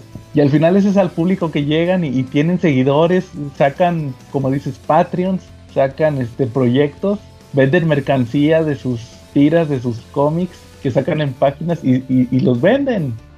Además también hay que, una cosa muy importante también es que deben de saber hasta dónde está, hasta dónde es la capacidad del personaje pueda crecer. Vamos, Spider-Man creció y es un personaje que se, se le estira y se le ondea y todo el pedo. Eh, Dragon Ball es un título que también se le, se le estira y se le afloja. O sea, vamos, son personajes que dan para mucho. Hay personajes que son muy locales y que nada más son para ser ciertos medios. Para mí, en su momento, yo disfrutaba mucho de Santos y la Tetona Mendoza y todo lo que publicaban en, en, los moneros de, de, la jornada. Vamos, cuando tú ya lo ves más estirado, cuando sale la película del Santos y la Tetona Mendoza, o había un detective argentino, no me acuerdo cómo se llama, a ver si me echan la mano de esta película. ¿El de, Fontana Rosa? No, creo que sí, exactamente. ¿Sí? ¿Cómo se llama?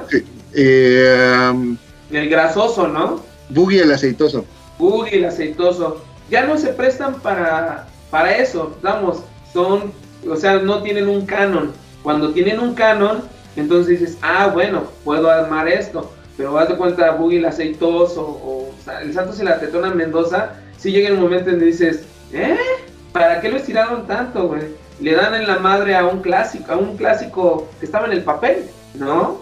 Yo así, no sé, para mi, mi punto de vista es así de, yo necesitaba ver este, una película de, de ¿cómo se llama? De El Santos y la Tetona Mendoza, con doblaje de puro actor quijada caída, ¿no? O también, este, también que llegó la de el Aceitoso, pues tuve otro doblaje aquí porque pues, el, doblaje original tenía acento y lo manejaron pues otros actores que también, pues vamos, son ajenos a los personajes, ¿no? O sea, no sé, yo en la personal así como de, también hay que saber hasta qué escala puede llegar lo que tienes, que, o sea, puede crecer tanto que pues, el personaje requiere exhibición más allá fuera de lo normal y vamos, pues es, es, es, de, estar probando y también de saber cómo escribir tu historia para que también tenga canon. Vamos, hay caricaturas tan sencillas como La Hora de la Aventura, que empezó a tener canon y vamos, dio todo lo que dio, que son 10 temporadas y hasta tiene películas, ¿no? Eso es, eso es así como, y son episodios de 10 minutos. Imagínate, pues debes de tener también un concepto claro de lo que vas a escribir y que vaya agradando al, al público para que cuando crezca tanto, le puedes ofrecer más contenido, ¿no? Sí, como que, como que tienen que dimensionar hasta dónde puede llegar su proyecto, como dices, que no lo... Ese creo que también es una falla que veo porque medio mundo quiere escribir su Watchmen mexicano. Y vamos, también, ¿sabes qué? Agarran este, las narrativas más comunes, ¿no? Y vamos, pues también tienes que, tienes que tener un poquito la piel pegada a, a donde estás si vas a describir a, un, a alguien nacional, pues, pues, vas a describir las cosas que pasan aquí, ¿no? El pinche desmadre que hay en el pinche metro, este, pues las envidias que pueden haber dentro del trabajo, o vamos, la vida de Godín, que pues a veces no está chida, ¿no? O vamos, yo como vendedor, pues a veces pues, lo que tengo que tolerar a veces y que a veces pues, me lo tengo que tragar, ¿no? Porque necesito hacerlo porque de eso vivo, ¿no? Son como muchos detalles que se te notan, no sé, en Matrix. ¿No te das cuenta en Matrix cuando está trabajando este? Hay cómics que, o autores que sí, sí nos dan una, un retrato de lo que pasa en México, ¿no? En ese sentido yo tengo así como dos vacas sagradas. Eh, realmente disfruto mucho leyendo su contenido de ellos. Uno de ellos es el Bachat, me gusta mucho Vini, el perro de la Balbuena. Es, un, es, un, es una historita, una tira que cuando la leo de verdad que, que me muero de la risa, ¿eh? Y el otro, y el otro que disfruto muchísimo es Augusto Mora con su muerte querida, ¿no? Eh, yo creo que son, son historias que en una sola página o en dos páginas, por ejemplo, las entregas de Vini eran, en la revista Mad, y en dos páginas o tres, cuando mucho, pues te narraban una historia que iba, que iba secuencial y que nos hablaba mucho de, de la sociedad mexicana, ¿no? Por ejemplo, Vini era un policía judicial, eh, su novia era una teibolera, pero pues resulta que él es un perro y resulta que su novia pues creo que era una zorra o una gata, algo así viene y pues está chistoso, ¿no? Su hijo tiene por ahí problemas de agresividad y sale como un pitbull, entonces está muy entretenida y Muerte Querida también es la sensación, ¿no? O sea, como que es muy divertido y sí retrata bastante la sociedad mexicana. ¿Ustedes qué opinan de eso? ¿Sí los han leído? Eh, poco, pero sí, o sea, estoy de acuerdo contigo, Charlie. Pero, pero también eso divide al público en dos. Están los que quieren, los que usan el, el cómic como un medio de escape más bien, que son los que no quieren saber la, lo que pasa, y los que sí, como decía Marshall, los que pues, les gusta saberlo eh, que, y sentirse identificados, ¿verdad? Entonces también yo creo que ese también sería otro impedimento, que muchas veces las historias retratan la, la realidad creo, creo que también el cómic mexicano se, ha enfocado mucho en eso, en mostrar la, realidad de la vida del mexicano. Y eso es también que mucha gente le haga el feo. No sé qué ustedes qué opinen de eso. Yo primero, este, a la pregunta original que hiciste, Joe, de qué, cuál crees que sería la fórmula de éxito del, cómic nacional, eh, pues es una pregunta tan compleja que yo creo que nadie la ha podido contestar hasta ahora, ¿no? Exacto. Eh, en su momento, la transición de los autores hacia los medios digitales creo que es lo que les ha podido dar cuando menos el escaparate, ¿no? Este, ya mencionaron ustedes algunas opciones, este, que cuando menos eh, se empieza a mostrar y la gente la empezamos a identificar, ¿no? Los lectores. Este, y creo que al final es de las pocas opciones que les quedan, este, porque ya mencionamos algunos ejemplos de en los noventas o los 2000 que se hicieron inversiones importantes para que se pudieran publicar cómics nacionales, ¿no? Como por ejemplo lo que cuando se publicó Ultrapato, cuando se publicó El Bulbo, cuando se ¿Se acuerdan de ese cómic que según se vendía muchísimo, que la verdad es que resultó un fiasco el de Sinacros en los noventas, que al final lo, lo, encontrabas en cualquier puesto de periódicos, pero no se vendía, ¿no? Digo, también ese en particular siento que le faltaba calidad, pero desgraciadamente todos esos fueron negocios fallidos, por lo que tengo entendido, ¿no? Y pues gente como los que ya mencionaste, Gantús, este, Clemen y todos los demás, pues que hicieron muchos intentos de, colocar el cómic mexicano y ha sido complicado. Entonces, que nosotros ahorita, digamos, encontremos la fórmula va a estar más complejo aún, pero, pero definitivamente creo que la, la, masificación de las redes sociales les ayuda en, gran, en mucho a darse a conocer, ¿no? Ya Marshall también mencionaba, tú vas a una convención de cómics y encuentras una tremenda cantidad de pequeños talleres este, dando a conocer su obra, ¿no? Y es difícil porque, por ejemplo, yo recuerdo que había yo comprado en alguna expo este, este cómic, eh, Nómadas del Yermo, por ejemplo, que no me pareció malo, ¿no? De Raúl Treviño. Y luego en la siguiente expo compré el número 2. Y luego las siguientes tres expos que fui seguían en el número 2, ¿no? También es, entiendo que es y pues es complicado tener el retorno de la inversión, ¿no? Pero también como lector te encuentras a que no, no hay de repente tanta oferta, ¿no? Son muchos talleres, pero publican muy poco por lo mismo. Vamos, al no ver una respuesta, exacto. Ya no hay constancia. Sí, sí, sí. Aquí es como yo siempre les digo a, la gente, hay que ser constante. No, no, no, no hay que, vamos, nada debe de, dejar a un lado las cosas. Es de, sabes que tuve esta situación, pero debo de cumplir con, lo que, estoy haciendo, para que sepan que estoy ahí y que estoy presente. No puedes, este, vamos, estás creando algo y es de, ay, no funcionó, me bajo del barco. No, güey, estás, o sea, estás armando algo, te continúas, vamos. Al final puedes dejar las cosas como lo hacen los gringos. Creas una serie de 10 episodios. Si pega o no pegó, pues lo dejas abierto y vamos, estás promocionando eso. Y ya hasta que veas una reacción, pero vamos, es constante de que estés promocionando ella. Y si realmente mucha gente, al no ver la reacción, pues se baja de, la promoción, de darle una continuidad, ¿no? Claro. De hecho, de hecho, justamente lo que mencionaba ahorita Ketza de que a veces tienen eh, dudas respecto a si van a recuperar la inversión, eso también lleva a que muchas veces le tengan que bajar a la calidad del, producto, que, al, mismo tiempo vuelve poco atractivo el, mismo cómic. Por ejemplo, a, mí me han tocado ya varios casos aquí en Monterrey. Por ejemplo, creo que había un estudio, no sé si todavía sí exista, no, no recuerdo cómo se llamaba, Amígdala, algo así se llamaba. Era un supuesto estudio de cómic y vendían que sus cómics independientes y, y, una vez yo quise comprar uno en una tienda de aquí de Monterrey y me doy cuenta, ah, o sea, ahí lo tienen, oye, tienes el cómic tal, que lo están promocionando el estudio tal, y si lo tenían, eh, lo compro y costaba como 40 pesos y me doy cuenta que eran puras como fotocopias.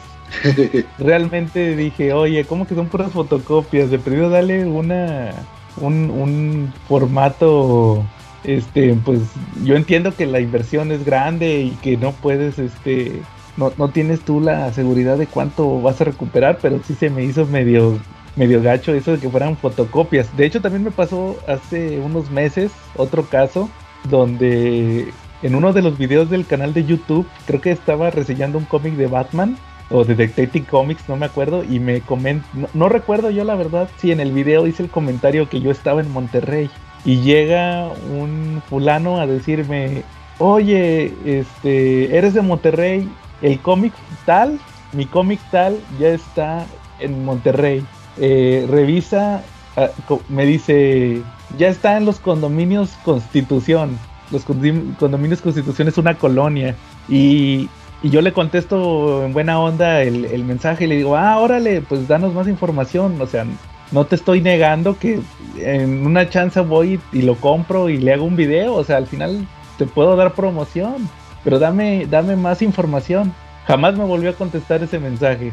Creo que nomás le dio me encorazona o en YouTube pulgar. Y, y, y, estuve investigando el nombre que me dio. Uh -huh. Y al parecer el cuate, no recuerdo si era de Guadalajara o era de Querétaro, pero mandó, mandó el cómic para.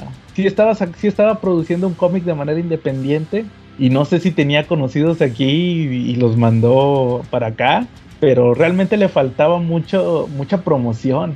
Y, y, en esa página de Facebook no tenía nada actualizado, o sea, ponle que hacía un post cada mes, que ya está a la venta el primer número del cómic tal, que era el que me, que me anunciaba. Entonces yo creo que muchas veces el no poder recuperar la inversión también es otro impedimento que los hace que no puedan eh, eh, invertir tanto en buen material como en buena promoción. También ese es otro, otro de los puntos que veo del cómic mexicano. Pues, ¿sabes cómo yo lo veo? Que debes de empezar desde abajo. ¿Y cómo puedes empezar desde abajo? Vamos, ahora ya no es este, pedir a una editorial o un periódico que te publique. Ahora es hacerlo en Instagram, hacerlo en Facebook, hacerlo en cualquier página que tengas alcance al mercado meta. Y vamos, tienes que también saber a qué mercado vas. Es como de, güey, me voy a vender pepitas, este, no, no sé, no sé un ejemplo menos. No sé, me voy a vender este algo que no es ad hoc a lo que yo vendo en el rock. No sé, este, pantallas de televisión. No es el mercado meta. La gente va a buscar coleccionables, cómics, figuras. Entonces sí es así como de, pues, sí es, sí tienes que buscar el mercado meta y empe empezarte a meter ahí. Pero vamos, sí se requiere tanto de promoción, paro para invertir en lo que vas a, lo que estás promocionando, pero sí es de empezar desde abajo, es de, güey, estar publicando, estar haciendo y ser constante, no es de, güey, pues ahorita das cuenta, por ejemplo, ustedes son constantes, cada domingo tienen un episodio nuevo. Si no sale un episodio nuevo, les va a decir su gente, oye, güey, me estás publicando. Y al ver que no publicas, pues la gente se baja del barco. Hay muchos podcasts o vamos, este, eh, programas de, de, de, que hablan de cómics o sobre de cómics y pues al ver que no hay bar o que no les deja, pues se bajan. A veces también es la pasión y el amor a lo que haces y que vamos, te estás arriesgando y vamos, no es pasión al dinero, es pasión a lo que amas y que pues tienes que sacrificar un poquito de, ¿no?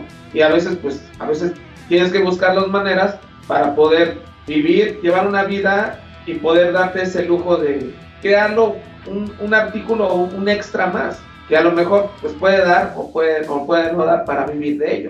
Creo que es eso, ¿no? Claro.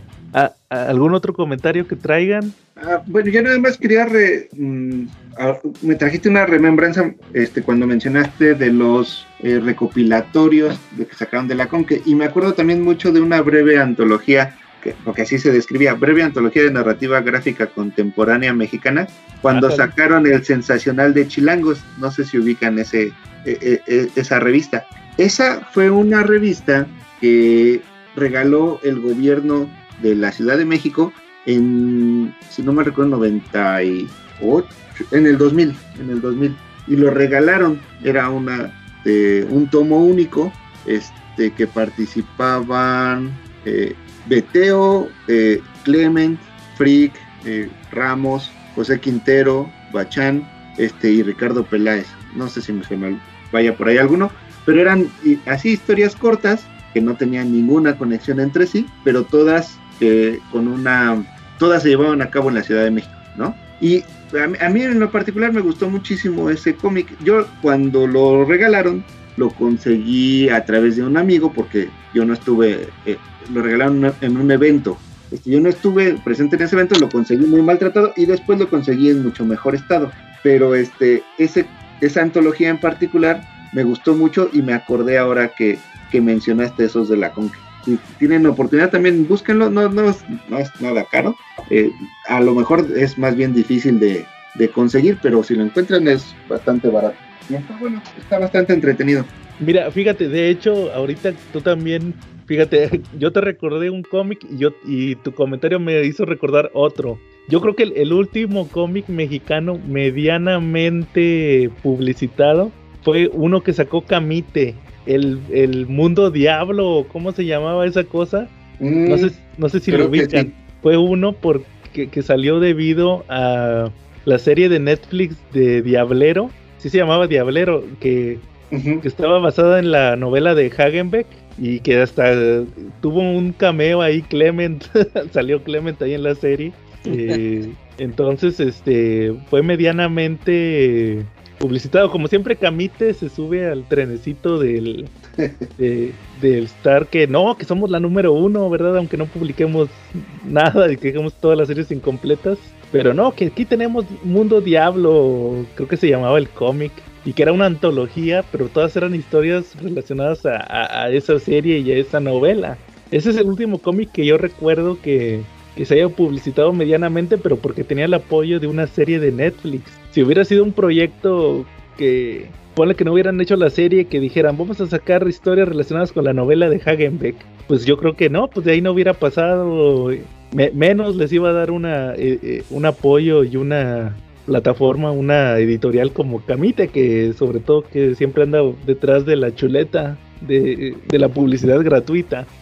Sí. Entonces, este, más por eso es la, único que le hizo medianamente publicitado.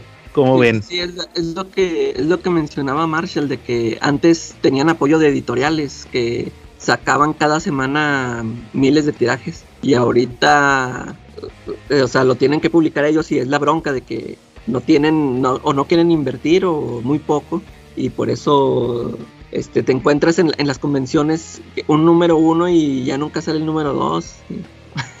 y, y, ya pienso, esa es, esa es la es la falta también de constancia, eso es lo que, lo que mencionaban también, ¿no? El mismo, el mismo Edgar Delgado con su ultrapato, este, cayó en lo mismo, ¿no? Este, cuando, cuando los publicó él en su estudio Cygnus, este, que eran con unas impresiones ahí muy, muy humildes, eh, sacó cuatro números y se supone que la historia eh, debía continuar, ¿no? Después se fue a hacer Valiant, eh, que, que, también estuvo buena esa, ese cómic.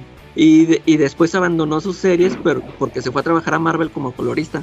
Y ya ves que volvió a, hacer sus, volvió a sacar sus historias estas de Ultrapato y Valiant, ya remasterizadas con, es más, con otro dibujante.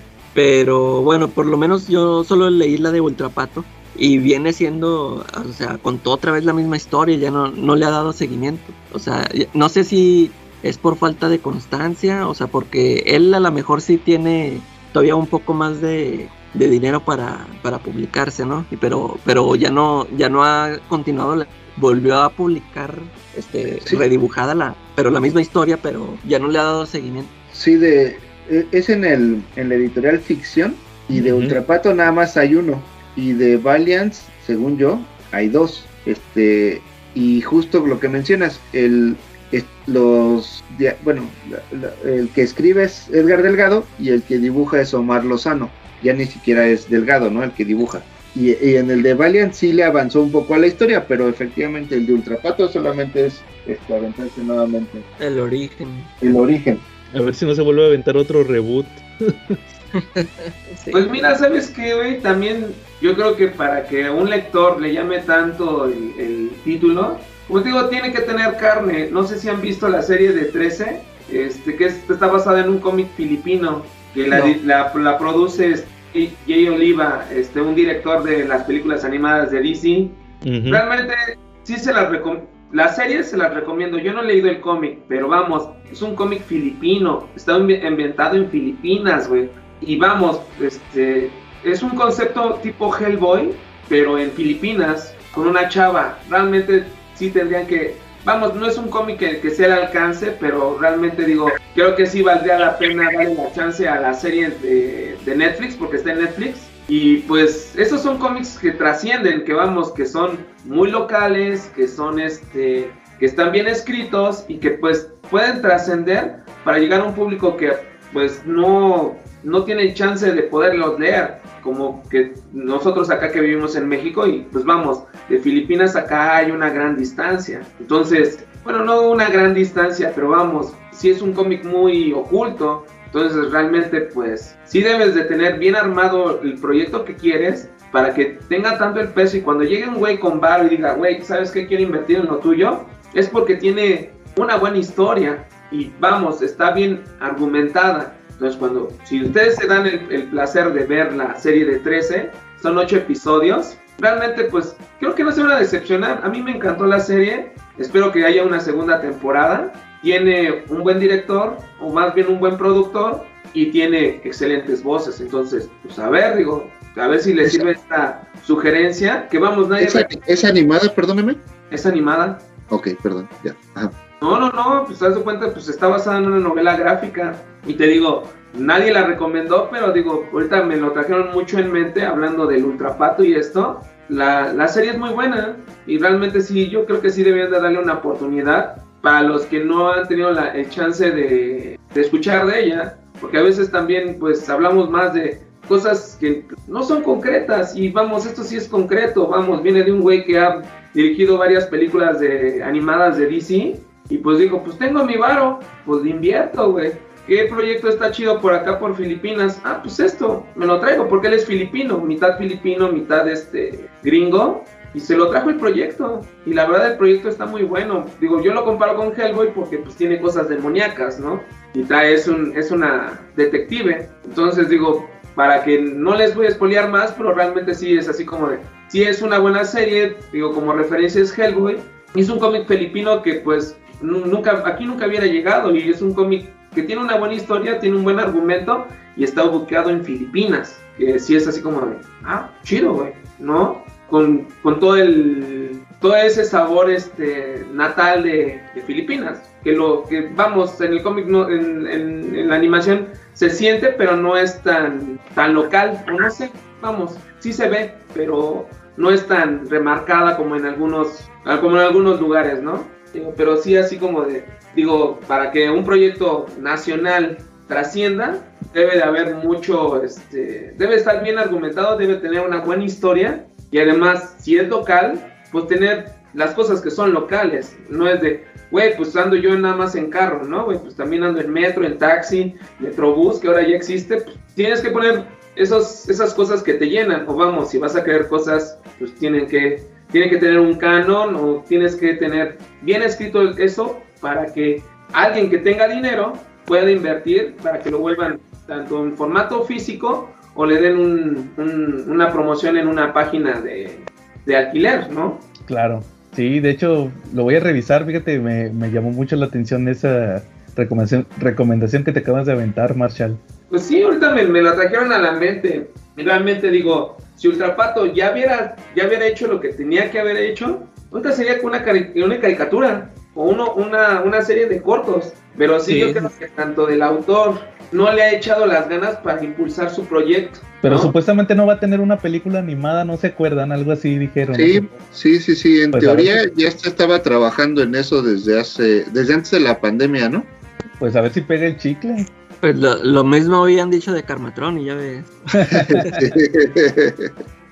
Pues como te digo, vamos, yo la verdad no voy a pagar un fiasco como lo que fue la, la Santos y la Tetona Mendoza, o como un buggy el aceitoso. No, ya no. O sea, realmente sí necesito ver algo que tenga carnita, que esté bien argumentado y que tenga la promoción de la gente que esté involucrada. Vamos, yo la de 13 digo, pues cuando vi, la dije, ah, pues, está llamativa. Ya luego empecé a ver que no, pues está involucrado Jay Oliva y, este, y está involucrada la actriz, está, vamos, un ícono en el doblaje gringo es este Carlos Alarraqui que prácticamente participa en todos los proyectos de doblaje, güey. Tú lo ves en Toy Story, tú lo ves en, en ¿cómo se llama? En La Hora de la Aventura, tú lo ves, lo ves en millones de proyectos, güey. Tanto de, de doblaje. Entonces dices, güey, está chido. Creo que también, no me acuerdo quién está en el doblaje, porque es filipino y es este, es este, eh, gringo. Tiene dos este, doblajes. Entonces te digo, pero sí está, si haz de cuenta, pues, normalmente para que traigan Ultrapato, pues digo, ya se colgaron. Ya debió de haber sido ese proyecto mínimo algo cortos, vamos. Y también que le di promoción el, el mismo creador, porque el punto es así de, güey, después de tanto tiempo no has hecho nada para que el personaje también despegue. Ya es más como, como, recuerdo, ah, no, me acuerdo que por ahí de los noventas, principios del 2000, pues estaba este personaje. Y no, y pues salió una figura ilimitada, 500 piezas pero en la historia, ¿dónde está? ¿Sí me entiendes? Si necesitas carne o necesitas algo para decir, güey, pues no lo voy a comprar por una nostalgia, lo voy a comprar porque tiene una buena historia o porque, vamos, el personaje se me hace emblemático porque pasa estas aventuras, ¿no? Creo que es eso. Efectivamente, ¿no? Bueno, eh, ¿algo más que quieran agregar de cómic mexicano? ¿O cómo ven si terminamos por esta semana? No, de mi pues, parte ya platicamos todo, lo que tendremos que ver más episodios y pues también me gustaría que para los siguientes episodios o en alguna otra oportunidad pues te descolgara por aquí el rey, ¿no? En cuanto tenga oportunidad pues ya sabes que siempre vas a, siempre va a haber un espacio para ti para estar aquí platicando con nosotros. ya sabes, ahora sí que los, los sábados a esta hora ya es este mi día de descanso y no tengo tanto problema con, con ponerme en contacto. Ya sabes, medio me cae este mal el quetzal por Judas. Eso, eso dices, pero me extraña si no voy. Ah, huevo, además tengo que tocar lo mío. Oye, Marshall, antes, antes de que terminemos, eh, te queríamos pedir algo. antes, de, por ser el episodio 100. Ajá, dime. Fíjate que es bien conocida la anécdota del cuate que quería que, que quería que le vendieras una grapa de qué era de, de Fortnite. y que se la fueras a llevar al metro. Entonces, para por ser el episodio 100, aviéntate si puedes. Obviamente no, te vamos a pedir que, nos des nombres ni nada. ¿Cuál es la situación más así que eh, gandalla que te ha sucedido con algún cliente o así? Pues mira, me ha pasado de todo un poco. También a veces uno afloja el cuerpo y no dice nada, ¿no? Este, eh, yo creo que de los que se han vuelto lords en mi grupo, pues ha sido el ¿Qué pasó, Rey? Este, esa se hizo muy popular y este, ¿por qué? Porque el, grupo no tenía mucho, ya vamos a cumplir tres años en noviembre, el 9 de noviembre cumplimos tres años, este, y, me, me, pidió unas cosas y lo contacté y le dije, ¿qué onda, Rey? Este, eh, pues vengo a contactarte para, para tal, esto y esto. Discúlpame, a mí no me faltes al respeto, ¿eh? Digo, ¿qué, qué, qué, qué, dije? A mí no me digas rey. Y así de, ¿qué? ¿Cómo crees? pues ya, no me contactó y entonces lo publiqué en el grupo. Y, todos empezaron, o sea, fue una mala tirada mía porque no era mi intención acosarlo, nada más era así de, güey, pues vean qué pedo, ya hasta ni puedo decirles reyes porque se ofenden, ¿no? Ahora que está tan de moda el compañere. Entonces, este güey me dijo, no, qué falta, me estás faltando al respeto. Entonces, varias gente le mandaba mensaje, ¿qué onda, Rey? Ya sé qué más, ya te mandó. Y así como, no sé, yo creo que ha de haber volcado como unos 30 cabrones, porque pues todos se, fueron al cuello, ¿no? Pero digo, pues esas son, es pues, una de las anécdotas más, este, más, o sea, más recordadas en el grupo. Ahora el Dor, este, Martín Carrera, pues, pues la gente sale así, es, a veces muy ocurrente, ¿no? Es así de, quieren que por una grapa se las voy a dejar a la puerta de la casa, pero pues digo, no, no hay, no hay gran anécdota que digas, ay, no manches, es que este güey no, realmente cuando digo, esto da pie para, para, para que todos lo sepan, pues, pues, se lo hago público, ¿no? Porque digo, pues también puedo, ir, puedo pasar este, de lo bueno a lo amargo, entonces es mejor, mejor llevarlo por, por el lado amable, ¿no? Claro. Bueno, entonces, este, si no hay nada más, pues terminamos por esta semana el legendario episodio 100 del CC Podcast. Igual darles las gracias a ustedes por habernos acompañado. Quetza, date gusto. Es tu ah, momento de brillar. Ah, date lo tuyo, papá. Pues de entrada, Porque tú eres muy goloso, no te hagas güero, ¿eh? ven, ven, ven la cromando a todos porque eres bien golosa ahí en el rock. Pero imagínate, me alcanza para todos, papu. Bueno, eso es lo bueno, güey. Eso eres el perro de batalla, güey. No, pues de entrada agradecerles la invitación, porque primero, segundo, eh, de verdad felicitarlos, no es fácil, eh, puede ser el 100 o puede ser el 200, pero eh, el hecho de que estén ahí cada semana es, es loable, los felicito muchísimo, de verdad, este, me da mucho gusto que me inviten, me la paso súper bien, ojalá también los escuchas de repente también les guste que aparezca de repente por acá. Pero yo les agradezco la invitación, los felicito y, e invito a todos a que me sigan en, mi página cómics, libros, cosas, jigs y más. Y memes. Este, y, muchos, muchos memes. de repente alguna noticia, de repente alguna reseña, pero muchos memes. Es el santo de ellos, no este, la comercialización. No es para que comercialices tu página. no, al contrario, este es el único momento en el que me dejan. Exactamente. no, este es así de le cortas. Editado, ¿no? Y este, y pues muchas gracias y, y, este espero este pronto volver a estar por acá. te, invitaremos para el 200. Cuando salga otro, otro tema que valga la pena, ya sabes que estás invitado. Te guardamos para los episodios. y tú también, Marshall, no sé si quieras dar los datos de venta de Comics Fisher, el mejor grupo para comprar cómics en todo Facebook. Pues, mira, ya, ya has hablado por mí, no, no tuve que dar más promoción. pues antes, pues este, pues gracias por la invitación. Espero que no le haya regado y me vuelvan a invitar otra vez. ahora, ahora, le quité el spot a un poco a Quetzal, porque soy muy radical en mi, en mi en mi forma, en mi forma de pensar, pero vamos, mucha gente la que me conoce pues sabe que, pues, este, esto, es de cada sábado. La gente que me conoce y me va, va a recoger sus cuentitos cada sábado en el rock, pues sabe que no nada más es este la venta del cómic, también es esta plática que manejamos ahorita, tuvimos nosotros, ¿no? Eh, creo que pues antemano, pues felicidades. No nadie, nadie es tan constante para tener 100 podcasts, ¿no? Y pues que sigan así, sean constantes, este, échenle ganas muchachos, que hable más, este, no el, ¿cómo se llama? Ay, este... Yo, yo. empezar, que es el que más conozco, ¿no? Que ya este, se le quite la timidez, maldita timidez de pueblo. Este, eh, ¿Cómo se llama? No, e, no eres tú el, de la voz principal, el otro, el, el, el, tercero. El Calacas, ese es el que debe de hablar más. Creo que le da mucha pena. No, es que no me dejan. Te voy a quitar la, no voy a, voy a quitar la pena o te voy a meter la mano para agarrarte como títere y para que hables, cabrón. Estaría genial. Sí, y ahora sí vas a hablar, cabrón. Pues ahora sí que, este, pues muchas gracias por la invitación. Espero que este, pues, empiecen a tener más seguidores. Y pues recuerden que pues ese es, ese es el placer de las pláticas, ¿no? Ahora sí que hay que platicar los temas o lo que vamos, nosotros sabemos, ¿no? Yo lo hago cada sábado en mi puesto y pues termino con un gran sabor de boca, este, además de que pues, se la como a todos, ¿no?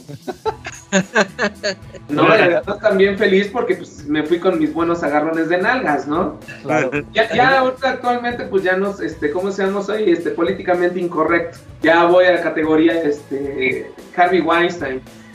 Oye, por, el COVID tienes que usar guantes. No, no, soy más rico sin guantes. Yo soy todavía la old fashion, ¿no? Bueno, pero el colcito sí hay que usarse gel en las manos, por favor. Ah, no, eso sí, papu, porque si no, pues duele. ¿no? Y yo pues, que me cargo, pues ya te imaginarás. Oiga, y otros, y otros podcasteros que nos escuchan a escondidas y que lo niegan, eh, inviten a Marshall, vean que... Es que, crees que me empezaron a reclamar que sí me han invitado y me ha hecho, me he hecho del rogar Ahora sí que tú tienes la exclusiva, es la primera vez que participo haciendo un podcast, este, no, no obstante, me quitaste lo virgen, güey. ya, Eso.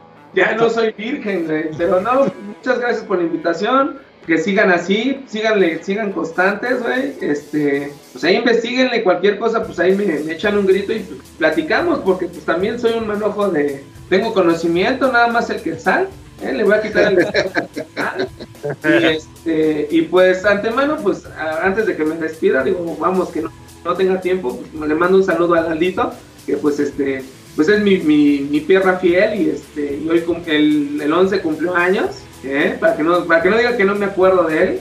Y este, y pues también a los que, a la persona que me dijo que este, que, me mandaban saludos, yo ni en cuenta, ¿no? Este, Pedro, Pedro, Pedro, Pedro me dijo que es, que le mando un saludo, muchas gracias. Pues me, me, me pasó el tip que me, que me, me saludaban cada podcast. Entonces, pues ahora sí que me chuto mi podcast y no soy feliz hasta que me, me mandan mi saludo. Muy bien. ¿No? Oye, pero los saludos los mandamos casi al principio. Se me hace que es cuando lo quitas. No, porque lo he dicho. Y realmente, pues sabe el chavo, también hay que agradecerle, porque también es un perro fiel, ¿no?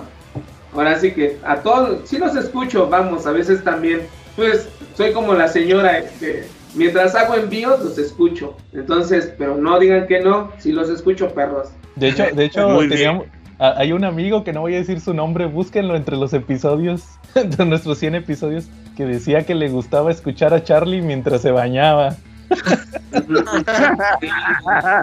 Así, puerco. Ya nos vamos a poner románticos, ¿verdad? A la hora que lo estamos este, grabando, ¿verdad? Ya es la hora, ya es la hora. Ya es la hora. A ver, ¿qué la voz que te acaricia. ¿Te acuerdas, Joe? Sí, claro. Por eso eras el caballero del cómic, Charlie. O la voz que te acaricia, ¿no? También así me decían. Sí.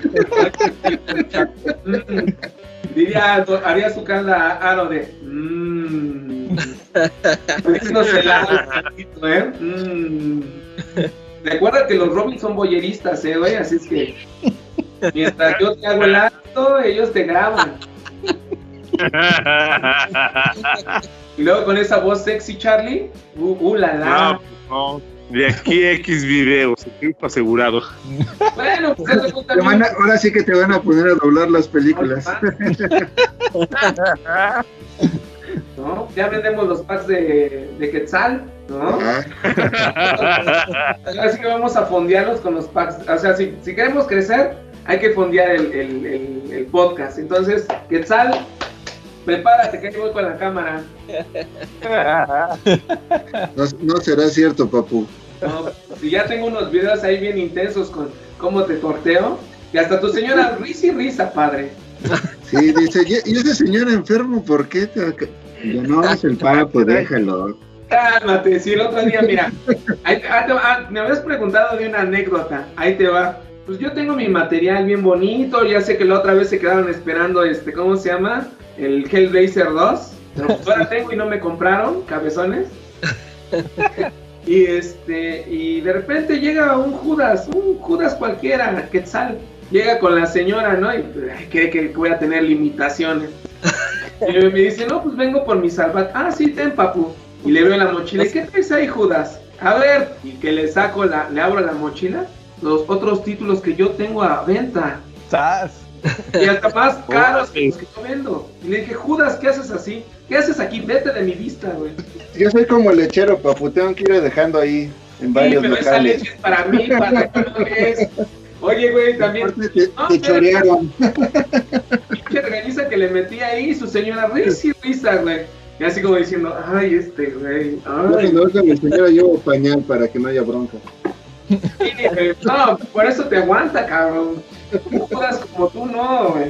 Eh, déjame que te tuerza, ¿eh? Para que te, te regañen bien y rico, sabroso, ¿no? Esa, esa es una anécdota que me pasó con mi querido Quetzal, ¿verdad? Hace 15 días. Y este, Órale. ¿Has visto cómo en Memorias de una Geisha le, le- le dicen, tú vienes de coger, ¿verdad? Pues así a Quetzal. Vienes de otro lado. ¿Qué haces aquí? Bueno, y, antes de que mejor sigan quemando aquí a Quetza, estuvimos Joe el Judas. Charlie el Judas. La Calaca Judas. Y nos vemos la próxima semana. Con el episodio 101. 101.